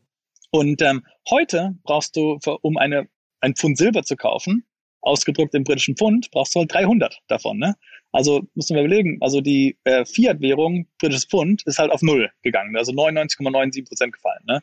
Und das ist schon, äh, sag ich mal, äh, macht mich schon nachdenklich, ne? weil jetzt, ich meine, ich bin jetzt natürlich kein Engländer, aber ähm, so eine englische Familie, ne, wenn die sich überlegen, ich hätte lieber mal im Silber gespart und nicht im Pfund, ne, das hätte ich lieber mal ausgegeben und halt zum Sparen, aber das Silber genommen, wäre ich halt heute 300 mal reicher. Ne? Das ist der Unterschied zwischen 100.000 Pfund oder 30 Millionen Pfund. Ne? Also reich zu sein oder halt nicht so reich zu sein. Mhm.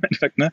Und Silber war natürlich nicht so gut wie Gold und Gold ist vielleicht nicht so gut wie Bitcoin. Ne? Also ich, vielleicht habe ich jetzt deine Aufmerksamkeit. Und ähm, wenn, nach, wenn, du jetzt nach Nigeria guckst, ne? also Nigeria äh, war so ein britisches Pfund, so noch um die Mitte der 70er waren es zwei nigerische Naira. Ne? Heute sind es 700. Also es gibt 300x Faktor zwischen Silber und Pfund und dann gibt es einen 350x Faktor zwischen äh, Pfund und Naira. Also das heißt, äh, es gibt einen 100.000 x Faktor zwischen Silber und Naira. Ne? Also sind die langfristige Teilungsstand. Aber das ist schon krass, weil du überlegst, Moment, äh, jeder, der Nigeria heute einen Dollar hat, hätte eigentlich 100.000 Dollar haben können, hätten die also äh, einen besseren Store of Value gehabt, wie, äh, so, ein, einen so wie Silber. Und äh, jetzt haben sie halt eben Bitcoin. Ne? Und ich bin zum Schluss gekommen, dass die Leute halt eben nicht arm sind, weil die halt irgendwie dumm oder faul sind. Ne? Klar gibt es ein paar davon, aber zum Glück sind die meisten eben doch sehr hart arbeitend und äh, äh, wollen auch äh, äh, eine bessere Zukunft haben. Meiner Meinung nach sind die Leute arm, weil die nur Arbeit für sich haben, kein Kapital ähm, also die können Kapital nicht für sich arbeiten haben. Und sie haben auch kein Asset, wo sie die Früchte oder den Wert ihrer Arbeit investieren können, wo es an Wert erhält. Ne? Wenn du an Bank bist, also überhaupt kein Bankkonto hast, hast du nicht mal Zinsen. Ne? Also und auch überhaupt keine Aktien und Gold oder Real Estate oder Venture Capital Fonds. Ne? Hast du halt nur Papierwährung der schlimmsten Sorte. Ne?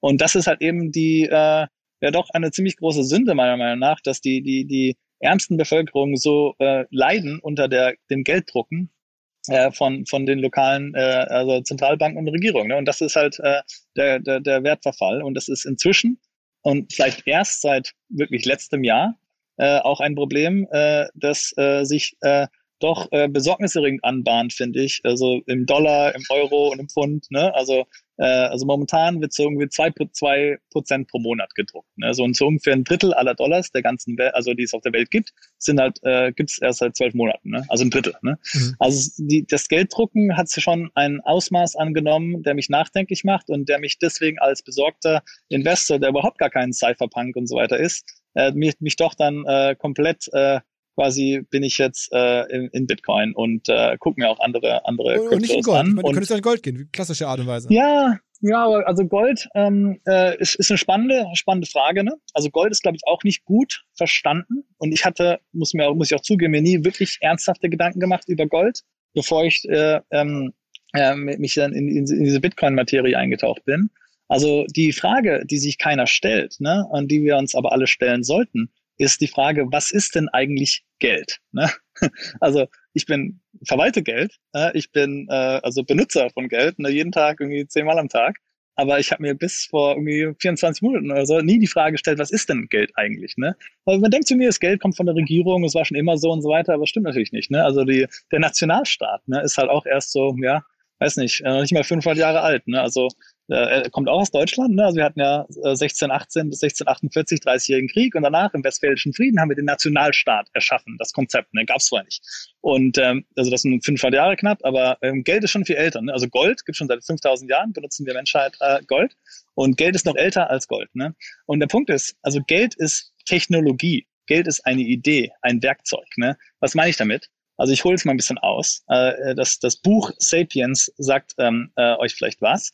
Ähm, das Harari. ist also Yuval Harari, genau. Also die Frage, die der Autor stellt im Endeffekt ist so, was ist denn so die quasi Superpower äh, von Homo sapiens, also von der Menschheit? Ne? Und die Antwort ist ungefähr so, dass wir das einzige Tier sind, das über Sprache äh, quasi Ideen miteinander teilen kann, so dass die besten Ideen quasi an die Oberfläche kommen und ähm, und dass wir dann äh, quasi äh, Konsens äh, schaffen können in einer Anzahl von Individuen, die halt äh, also unvergleichbar ist, was jetzt im Tierreich passiert. Ne? Im Tierreich gibt's so die Dunbar Number, mehr als so 250, dann gibt's keine Koordination mehr. Aber wir haben halt fünf Milliarden Menschen, die halt den Dollar benutzen und an den Dollar glauben. Ne? Und wir haben, weiß nicht, zwei, äh, weiß nicht, 2,1 Milliarden, glaube ich, äh, Menschen, die an Christ, die Christenheit und, äh, und Christen sind und, und daran an diese Idee denken. Ne? Der Punkt ist einfach, also ähm, Gold oder Geld an sich ist eine Idee, also ist ein Werkzeug, sodass wir quasi, ähm, und da kenne ich das deutsche Wort auch jetzt nicht mehr, Barter. Also wir hatten ja ähm, erstmal, also Kuhhandel. Ne? Also ich, also du hast ein Feld, ich habe eine Kuh, ich kann meine Kuh auf dein Feld geben, ich gebe dir die Milch. Okay, aber irgendwann, ich kann nicht zehn Prozent von der Kuh geben. Also Barter funktioniert irgendwann nicht mehr gut. Ne? Also vor allem, wenn man halt Arbeitsteilung hat. Also als wir noch irgendwie Jäger und Sammler waren, war Geld okay, nicht so okay. wichtig, aber als wir dann quasi eine Agrargesellschaft äh, waren, äh, wo wir dann Arbeitsteilung haben, du machst das Feld, ich baue die Hütten und so weiter, dann brauchten wir halt eben Geld ähm, das uns drei Sachen ermöglicht. Also Nummer eins, dass den Wert, den wir schaffen, also oder auch die Zeit, die wir investieren, dass wir die beschützen können über also in die Zukunft. Ne? Also wir brauchten also auf Englisch Store of Value. Ne? Mhm. Das ist der allerwichtigste Use Case für Geld. Ne? Zweitens äh, brauchst du halt ein Medium of Exchange, ne? also ein Zahlungsmittel im Endeffekt, wo du halt über, also nicht jetzt über Time, sondern über Space, äh, also mhm. dein also handeln kannst quasi. Und drittens noch Unit of Account, also dass wir halt Preise haben und in Preisen denken. Ne? Das sind eigentlich die, die drei Sachen, die Geld macht. Ne? Und wir haben alles versucht. Ne? Wir haben angefangen mit Getreide. Ne? Getreide war das erste Geld. Ne? Problem mit Getreide ist halt, das verrottet halt relativ schnell. Ne? Also Getreide ist halt kein gutes Geld. Ne? Und das auch selbe mit Tulpen oder mit Sardinen. Und deswegen auch die ganzen Leute, die es vergleichen, Bitcoin mit Tulpen und so weiter, die haben nicht drüber nachgedacht. Ne? Also Tulpen ist kein gutes Geld, Getreide ist kein gutes. Warum nicht? Das ist ähm, also äh, verderblich. Äh, genau verderblich. Ja. Also es muss auf Englisch durable sein. Ne? Und ähm, dann haben wir, was haben wir noch versucht? Salz haben wir versucht. Ne? Ich meine, guck mal an die ganzen, äh, es ist ja noch in der, in der Sprache drin. Salär, Salary, Soldier, äh, von römischen Soldaten, die in Salz bezahlt wurden. Ne? Salz, wenn es halt mal regnet und so, ist auch nicht so doll. Ne? Und dann haben wir weitergemacht mit so Glasperlen und Muscheln und halt Kupfer und Silber und Gold. Ne? Und dann, wenn du mal einfach mal äh, die periodische Tabelle anguckst, ne, also dann mal die ganzen Gase und die radioaktiven Sachen und so mal alles wegmachst, äh, dann bist du wirklich halt mit bei den, bei den Metallen.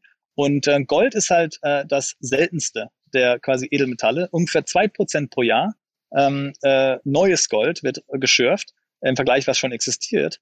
Und ähm, äh, das ist natürlich jetzt nicht kein Naturgesetz, aber das ist so die lange, die Erfahrung, die Zeitreihe. Und man kann es nicht drucken, man kann nicht schummeln, also man kann es nicht aus äh, anderen Elementen herstellen, man kann es auch nicht zerstören.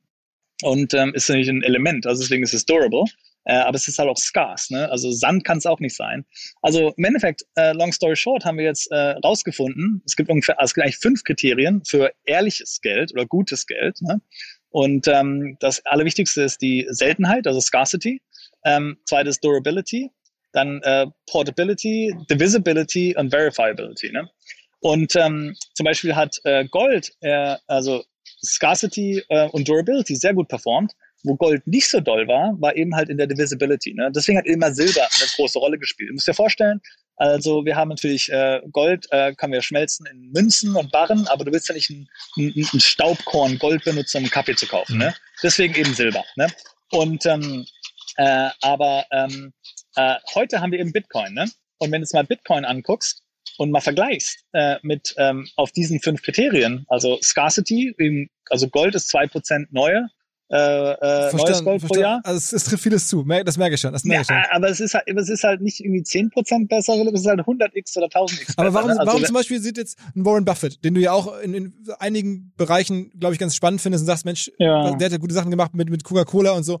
Ähm, ja. der, warum ist der jetzt zum, zum Beispiel so, so, so Bitcoin skeptisch?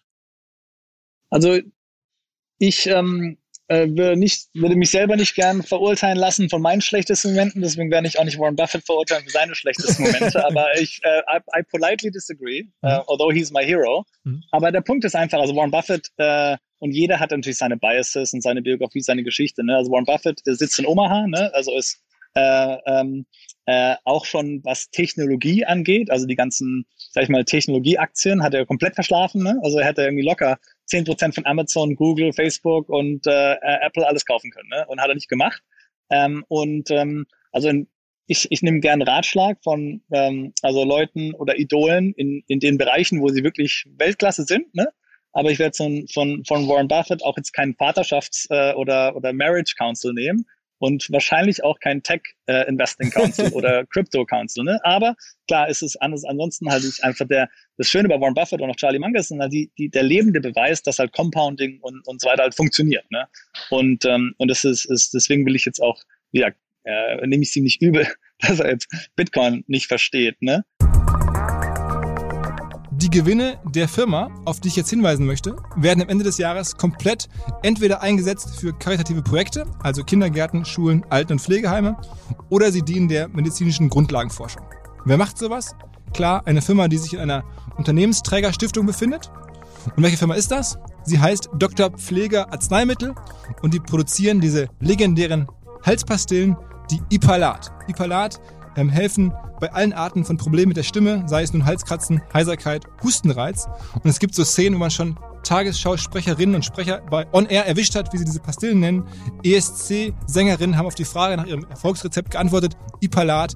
Viele Podcast-Hosts nutzen Ipalat. Das Ganze bedient sich der Primelwurzel, Anis und Fenchel, das steckt da drin. Das Ganze gibt es seit 1937 in Apotheken. Also, wenn ihr irgendeine Art von Stimmthemen habt, denkt an Ipalat und denkt an die Kollegen, die mit dem Geld Gutes tun. Das sind die von Dr. Pfleger.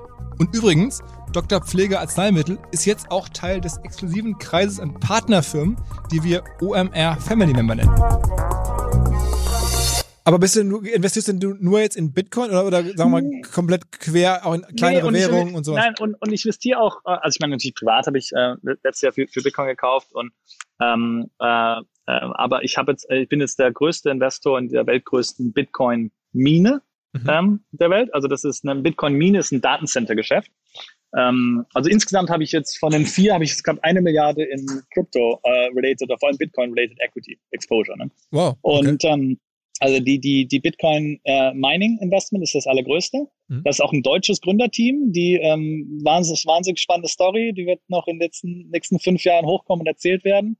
Äh, also die Jungs, äh, vor allem der, der Gründer, der Jüngere, lässt mich sehr alt und unerfolgreich ausschauen. Mhm. Äh, ist 31 und ja, hat ähm, äh, eben angefangen, also hat irgendwie aus Franken, sehr, sehr stark in Mathe, hat das Vordiplom vom Abi gehabt, die Mathe-Umplade gewonnen, war dann an der LMU äh, quasi ähm, hat studiert und, und, und war so auf dem Weg, der jüngste Mathe-Professor in ganz Deutschland zu werden bis er halt 2011 angefangen hat, von Bitcoin ja verführt zu werden und hat dann Bitcoin Mining äh, mit seinem Partner, dem äh, Dr. Marco Krohn, der auch Quantenfeldtheoretiker, also Doktor der Quantenphysik ist und so weiter, also sehr, sehr mathematisches Duo. Die haben angefangen halt Bitcoin zu minen. Am Anfang halt mit ihren Laptops und so weiter und dann haben sie ihre eigenen Mining Rigs gebaut und äh, du kannst halt nicht in Deutschland einfach machen, weil du halt sehr, sehr viel äh, günstige äh, äh Strom brauchst, also Elektrizität. Und da haben die dann erst in Osteuropa kleinere Flamme, nach Island waren sie die ersten, ein bisschen größere Flamme und dann Kasachstan haben sie das größte aufgebaut. Und Kasachstan ist eben halt in meinem quasi geografischen Remit.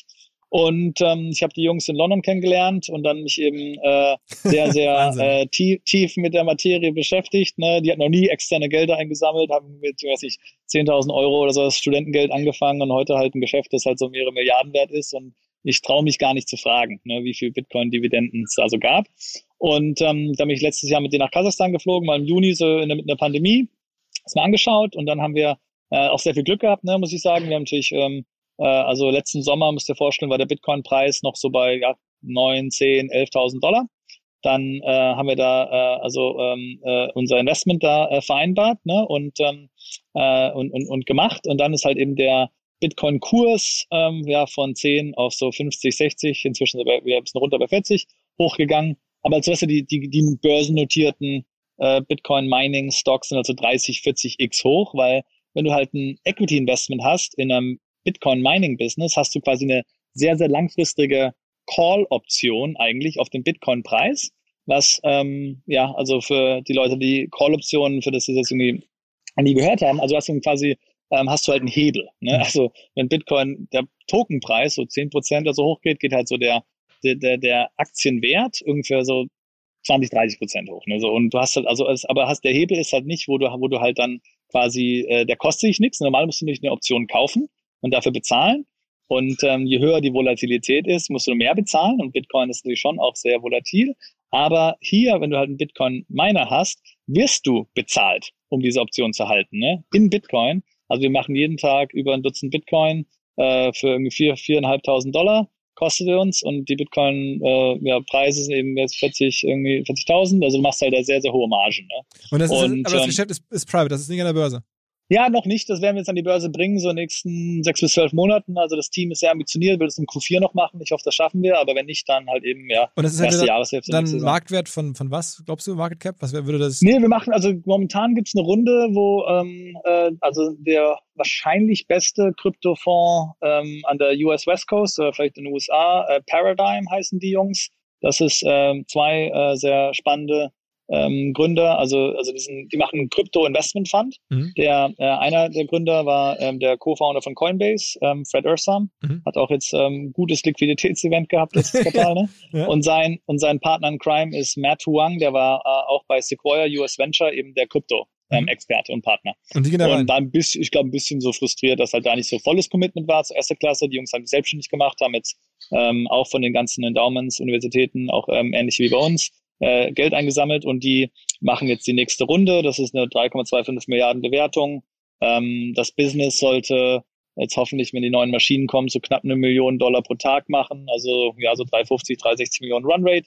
Also auch jetzt ni- nicht Also und, sehr ja, viel Geld. Und dir gehört ein Großteil der Firma? ja, 20 Prozent, ja.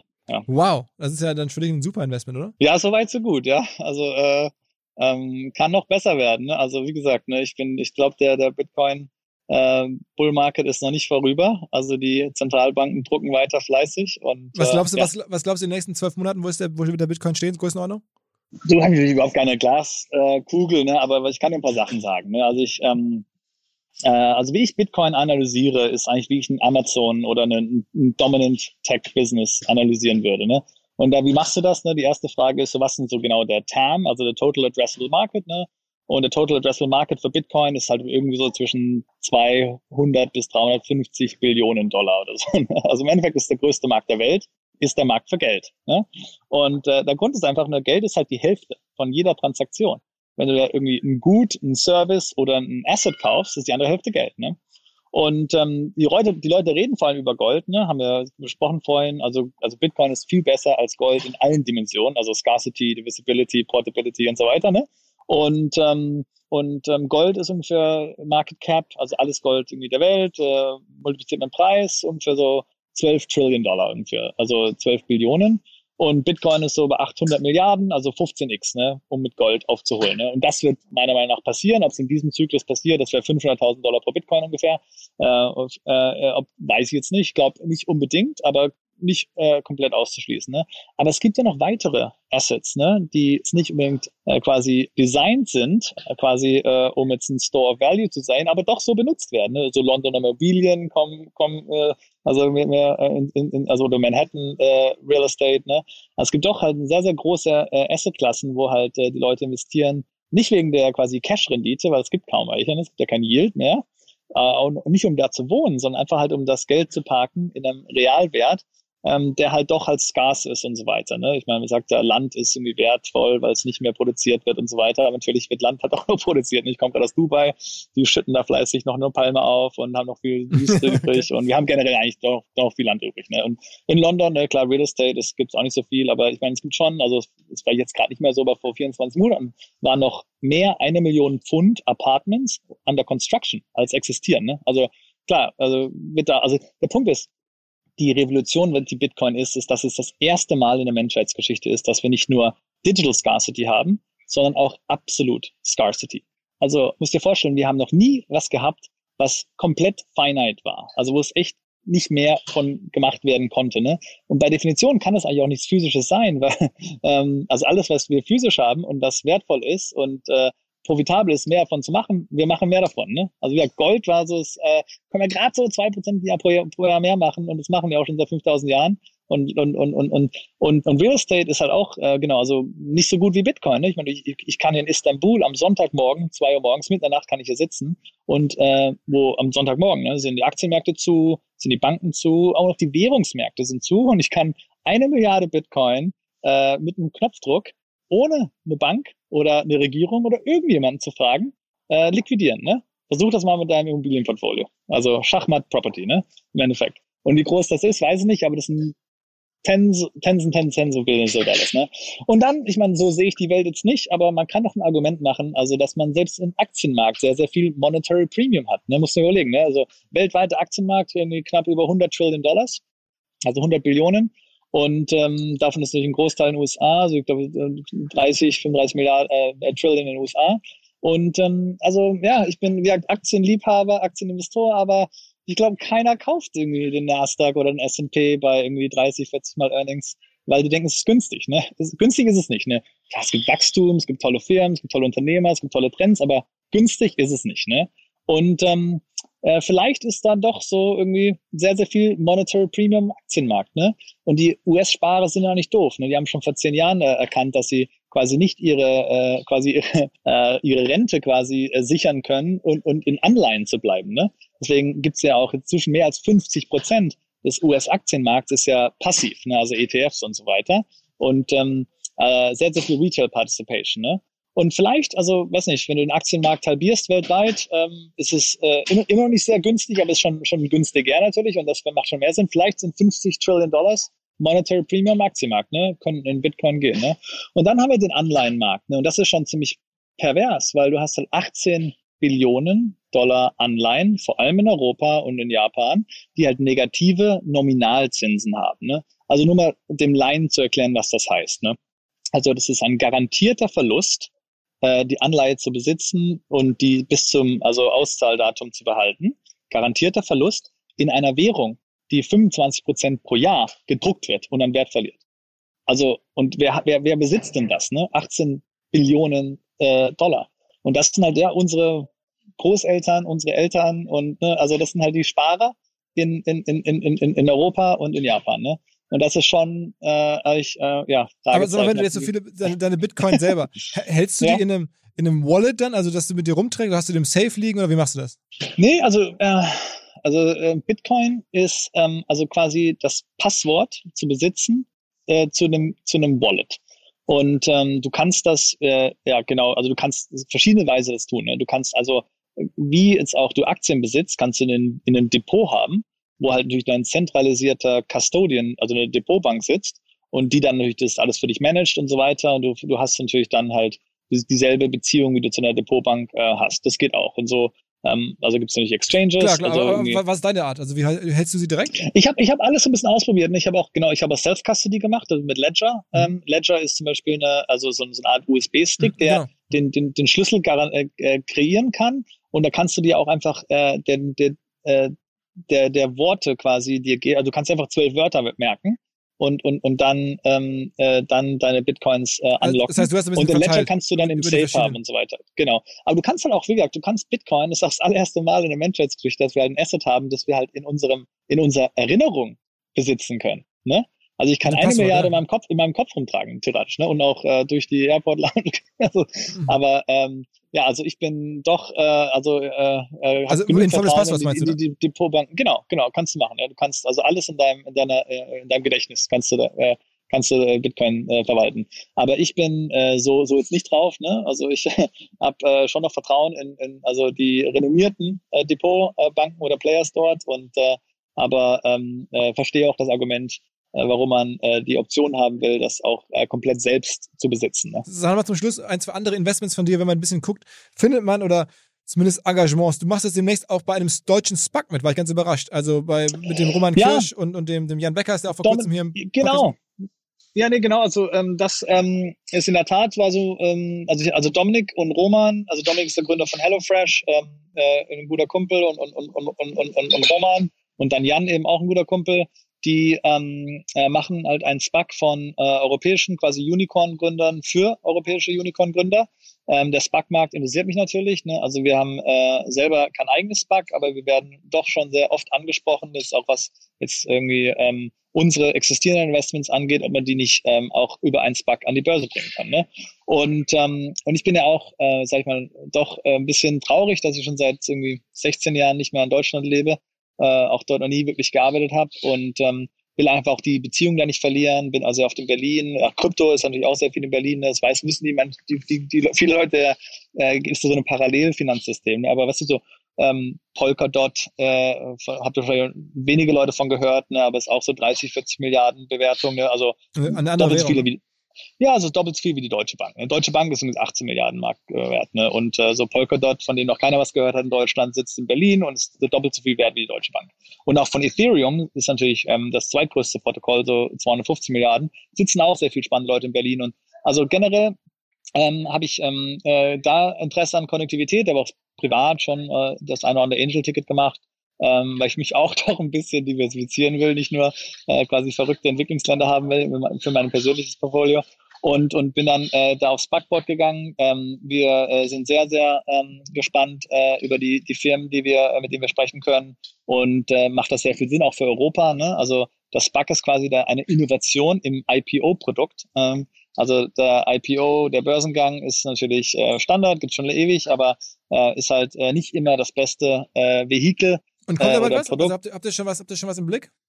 Hm, Ja, kann ich natürlich nicht so viel drüber sagen, aber da gibt's schon, also die Flinte ist geladen, es gibt da ein sehr, sehr gutes Netzwerk und äh, wir haben keinen Zweifel, dass wir da äh, ja eine sehr, sehr spannende Firma äh, finden können. Wir, aber das ist auch jetzt nicht so eine, eine, eine äh, quasi Einmaltransaktion hier. Also es ist wirklich, wir denken sehr partnerschaftlich drüber nach. Ne? Also äh, ist nicht jetzt irgendwie so, wir gehen an die Börse und äh, das war's dann. Also da passiert sehr viel leider im SPAC-Markt, ne? so die, die Taxi-Caps äh, von der quasi ähm, Finanzindustrie, wo dann irgendwie das Fintech SPAC, SPAC dann die Cannabis Company und so weiter. Also so einen Quatsch wollen wir nicht machen. Einfach wirklich die aller, allerbesten europäischen Unternehmer, die auch am besten globale Themen angehen. Wie Dominik ist ja ein gutes Beispiel. Nicht? Ich meine, der hat es wirklich geschafft, äh, global den Weltmarktführer aufzubauen, in USA den Markt zu gewinnen, was ja doch äh, leider für deutsche Unternehmer oder für europäische Unternehmer nicht immer äh, also ähm, äh, äh, also einfach auch nicht, weil die Ambition da war. Ne? Und, und, und da ist unsere Ambition schon, also wirklich die aller, allerbesten Gründer anzusprechen. Deswegen ähm, auch, ich weiß, viele Gründer hören diesen Podcast. Meldet euch, wenn ihr denkt, äh, dass äh, ihr an die Börse wollt mit Partnern, die euch verstehen, sehr langfristig denken, selber Unternehmer sind. Also wirklich, ich bin Unternehmer, bin 36, habe von 0 auf 4 Milliarden eine Bude aufgebaut. Dominik ist noch viel erfolgreicher, der hat irgendwie, weiß nicht, wie viel HelloFresh wert ist, aber so 15, 16 Milliarden. Also, also ähm, sehr, sehr spannende Gruppe.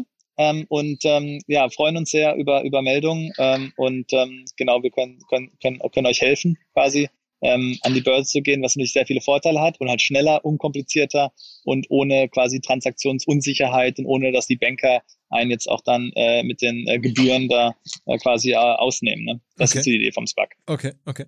Ähm, und sag mal, letzte Frage, äh, auch, äh, weil ich das auch noch gelesen habe im Vorfeld. Du bist auch äh, bei diesem Trasio-Klon, haben wir schon im Podcast, glaube ich, auch zwei Gründer gehabt, irgendwie, ne? So Ja. Amazon-Aufkäufer, Am- Amazon-Konsolidatoren, da war ja schon der, der Peter von der Berlin Brands Group, wir hatten den Malte hier von Seller X. Ähm, und es gibt in, in, in England, glaube ich, Razer Group, die machen auch dieses Modell, da bist du auch dabei.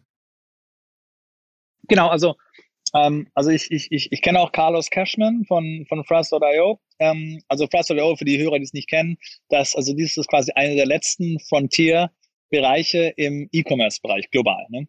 Also USA, die Idee ist, du kaufst quasi, ähm, ähm, also äh, Fulfilled by Amazon, FBA, äh, Merchants auf, die auf dem Marktplatz bei Amazon halt ihre eigenen Produkte verkaufen. Und, ähm, und ähm, dann kaufst du halt viele von denen und du kannst sie sehr günstig kaufen, aus Gründen, die ich erklären kann. Und dann äh, hebelst du halt quasi die Synergien raus und, ähm, und, und, und, und, und Frasio hat das eben pioniert in den USA. Die Firma ist 36 Monate alt. Der, das Gerücht ist, dass der, der SPAC-Preis ist so bei 16 Milliarden Dollar ne, nach 36 Monaten. Mhm. Also schon sportlich. Sehr viel Wert geschaffen. Ne? Und, und du kannst ja halt eben auch dann sehr viel Venture Debt benutzen, äh, weil du hast halt sofort, äh, bist halt sofort profitabel. Ne? Weil du halt kaufst eine Firma, die halt EBITDA positiv ist. Und, ähm, und, und ne, also die, ähm, die Europäer haben das natürlich äh, äh, gemerkt oder äh, verstanden und haben dann auch, äh, genau, es gibt wahrscheinlich ein Dutzend, wenn nicht zwei Dutzend europäische äh, Gründerteams, die auf dasselbe Modell gehen. Ich habe bei einem äh, Investment in Berlin mitgemacht, äh, das habe ich privat gemacht letztes Jahr ähm, in der Seed-Runde, das war Razer. Genau, ähm, super starkes Team meiner Meinung nach, also äh, Head and Shoulders äh, above what, I, what, I, what I've seen. Und die Jungs geben richtig Gas. Ne? Die sind jetzt auch, haben jetzt 400 Millionen ähm, Fremdkapital aufgenommen, gerade von BlackRock und noch einem anderen Fonds. Also die Firma ist neun Monate alt. Ne? Und ähm, also sehr, sehr ähm, guter Cap-Table und extrem äh, äh, also aggressives und schnelles, äh, schnell wachsendes äh, Team.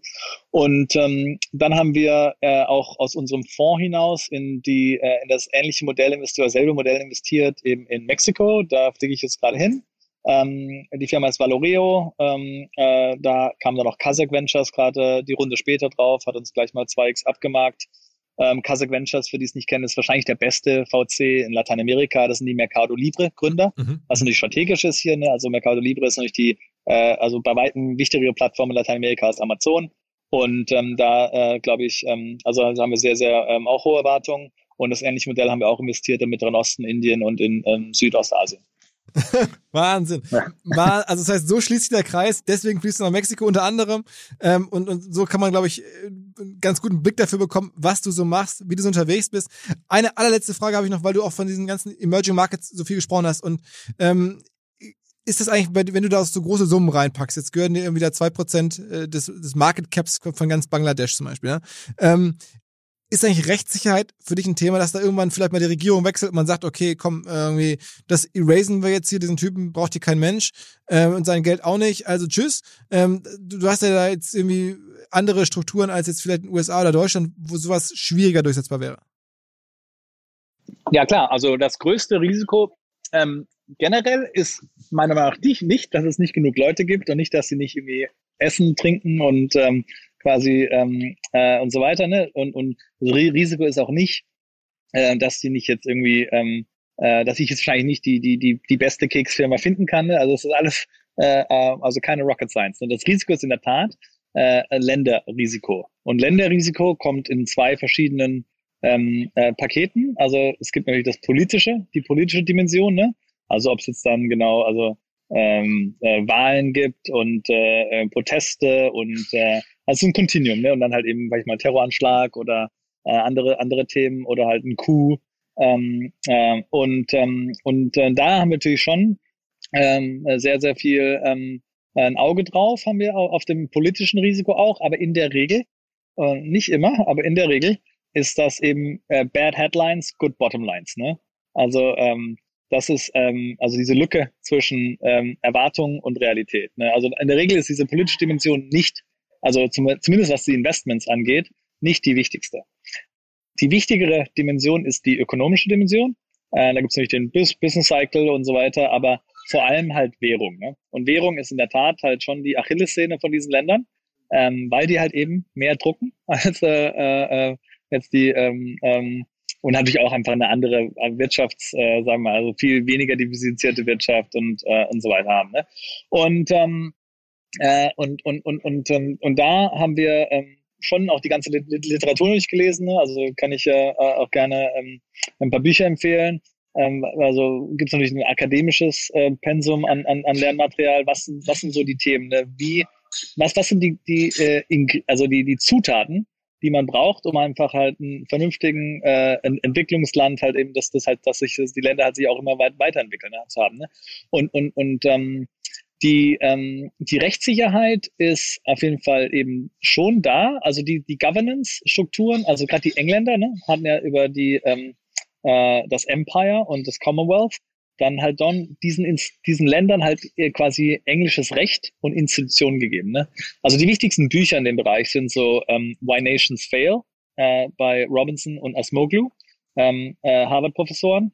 Ähm, natürlich gibt's auch so ganz Germs in Steel, ne, so die ganz alten äh, äh, Dinger von Jared Diamond. Und, ähm, und also Neil Ferguson, so The West and the Rest, ne?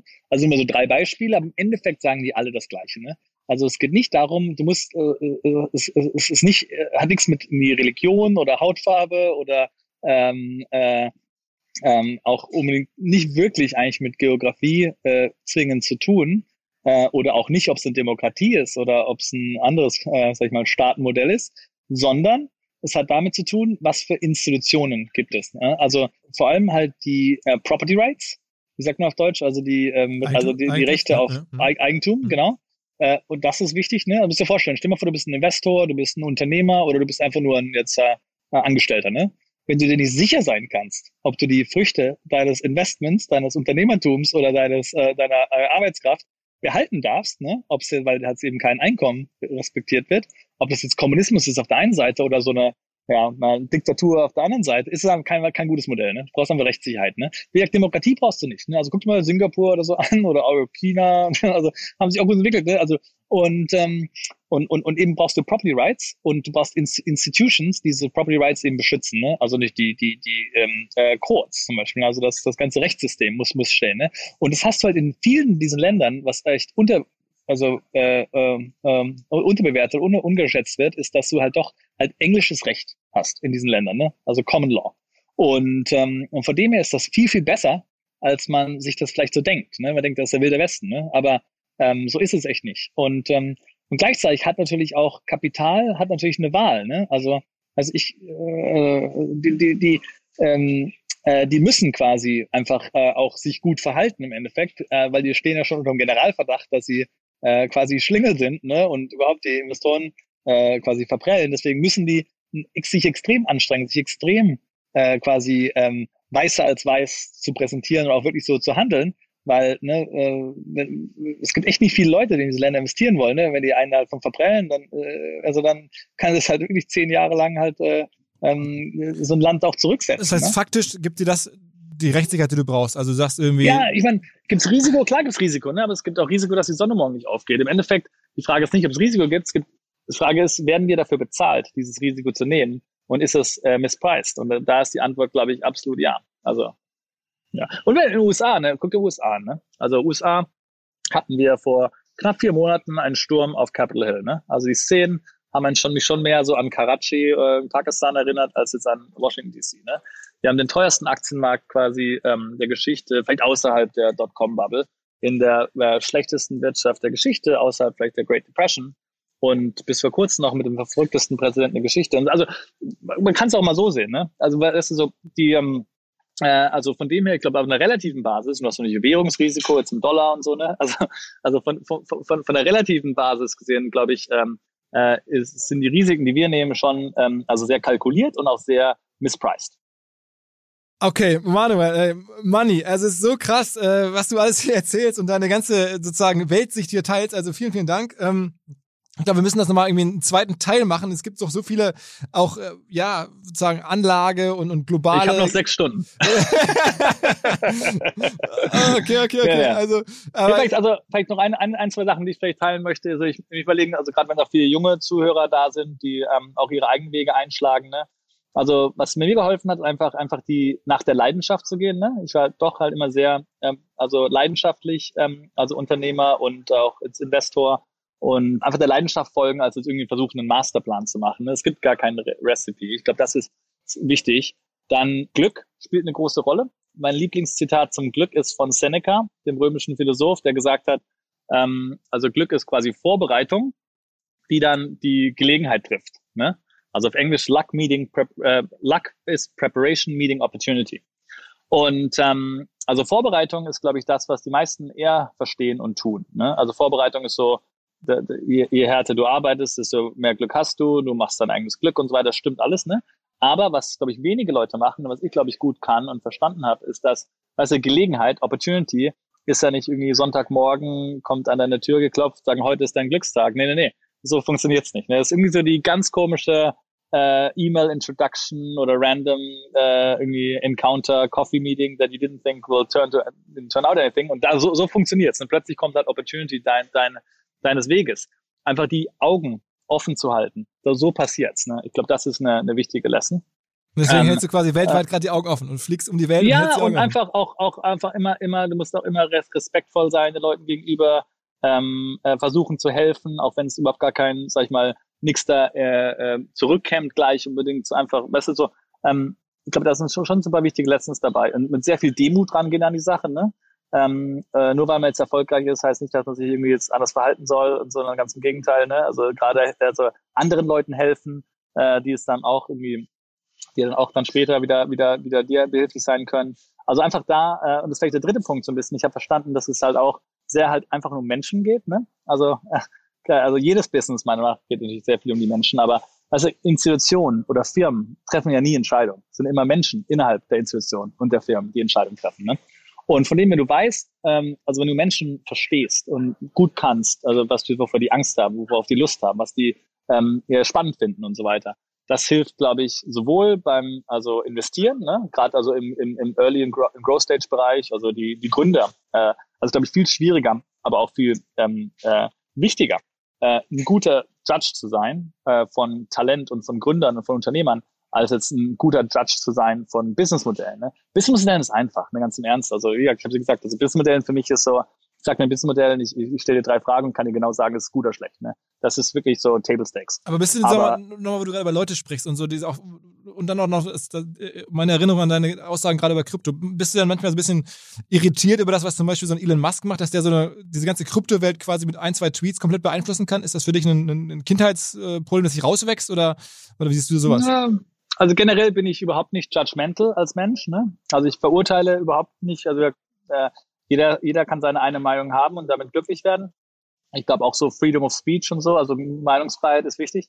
Ähm, und ähm, ja, also ich glaube, äh, Elon Musk halte ich sehr viel als von ihm als Unternehmer. Ne? Einfach auch die Motivation von Elon Musk finde ich spannend. Also Elon Musk muss ihr verstehen, ne? der will nicht zum Mars fliegen, um mehr Geld zu verdienen. Ne? Also das wird passieren und die Firma muss profitabel sein. Aber der Mensch will zum Mars fliegen, weil er quasi also auf Englisch, uh, to keep the candle of consciousness alive. Ne? Also musst du mir den Gedanken kurz mal erklären. Also wenn du mal das Universum anguckst, ne, es gibt Billionen und Billionen von Galaxien, jeweils mit Billionen und Billionen von Sternen. Und Human Consciousness ist eine Kerze, die flackert in dieser Dunkelheit. Und die könnte auch ausgelöscht werden mal. Ne? Also wir hatten schon mehrere, also ich mal, äh, ähm, Erfahrungen damit. Ne? Also Mass Extinctions und wir hatten natürlich auch die Cuban Missile Crisis, jetzt, ne? ähm, wo wir halt wieder Khrushchev auf der russischen Seite und Kennedy auf der amerikanischen Seite hatten. Ja, vielleicht haben wir Glück gehabt, ne? wenn es Putin und Trump gewesen wäre, wer weiß. Ne? Also es ist vielleicht keine schlechte Idee, 10.000 Leute auf dem Mars zu haben, was falls irgendwas passiert, was das Klima oder Nuklearkatastrophen sind, dass wir nicht komplett ausgelöscht werden. Und, und, und als also Unternehmer extrem spannend jetzt. Ne? Aber mit Krypto, wie gesagt, hat er, also ich, er hat nicht drüber nachgedacht. Ne? Also was passiert ist, er hat genau erst irgendwie Bitcoin gekauft ähm, und ich glaube, er ist sehr interessiert an dem Thema und, und auch intellektuell hat er sich auch technisch ähm, eigentlich verstanden, also verstehen müssen, schätze ich mal. Aber dass er dann irgendwie jetzt irgendwie mit der ähm, Klimageschichte angekommen ist, sagt, ne, Moment, sagt, äh, also ich bin ja in Bitcoin-Mining investiert. Ne? Ich kann nicht genau sagen, dass die, das ist nicht unser Problem auf der, also auf der Klimaseite, ist, dass wir äh, 120 Terawattstunden Energie für Bitcoin-Mining ausgeben. Äh, weltweit haben wir 160.000 Terawattstunden Energieproduktion. Davon wird erstmal 50.000 komplett, äh, also die Toilette runtergespült, ne? also wird gar nicht benutzt. 50.000 und 120 ist Bitcoin-Mining, also 75 Basispunkte der verschwendeten Energie und 25 Basispunkte der kompletten Energieproduktion wird ähm, für Bitcoin-Mining benutzt. Ne? Das ist nicht das Problem, das uns jetzt in die äh, Klimakrise führt. Ganz im Gegenteil. Wahrscheinlich kann uns äh, Bitcoin Mining helfen, die Renewables ähm, wirklich endlich ohne Subsidies und so weiter profitabel und, und effizienter zu machen. Und hat er nicht drüber nachgedacht, dann wurde es mal, also wurde es ihm dann erklärt, äh, vor 48 Stunden, weiß nicht, gab es wieder einen Tweet, okay, ja, das habe ich zum verstanden, das hat mir das mal erklärt, danke. Aber also, ja, du, ist, ja, ist, ist, ist äh, jetzt nicht, also ich finde, finde es, äh, wie gesagt, I don't, I don't want to judge people by the worst moments. Um, I don't want to judge by the worst moments of myself either.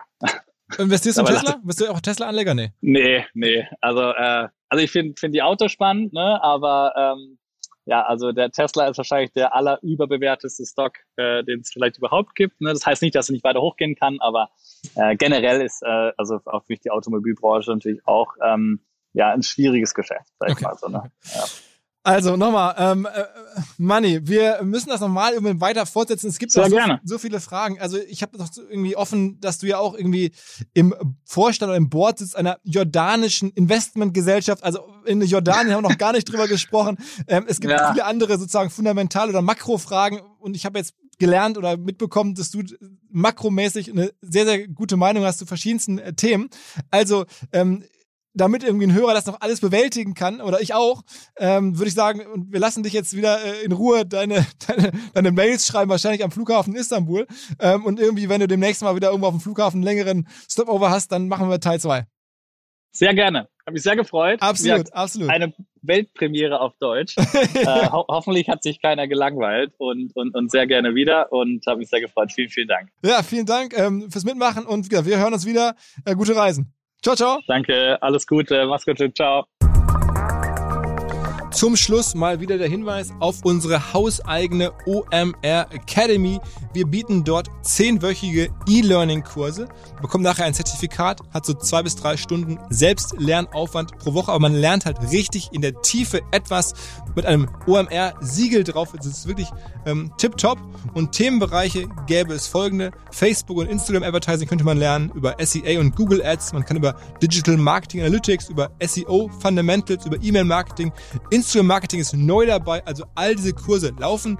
Die laufen natürlich immer, immer ab einem gewissen Startzeitpunkt. Müssen wir mal gucken auf der Website, wann der jeweilige Kurs wieder losgeht. Wir machen das gemeinsam mit einem Partner, den Headstart Studios, die helfen uns da bei der Umsetzung des Ganzen. Also alles natürlich remote, von der Couch aus machbar, aber OMR, Content-Qualität hoffentlich überall drin. Sonst schreibt mir, es gibt 10% Rabatt für alle Hörer dieses Podcasts. Also omr-academy.de und dort dann den Code eingeben, OMR Podcast. Schaut mal durch, ob da ein Kurs für euch dabei sein könnte. Man kriegt auch wirklich ein super Netzwerk, fällt mir noch ein, trifft eine ganze Reihe von Leuten sozusagen digital, die man aber dann noch nachher bei LinkedIn überall adden kann und auch wieder einzeln separat ansprechen kann für nachfolgende Fragen und so weiter und so weiter. Dieser Podcast wird produziert von Podstars bei OMR.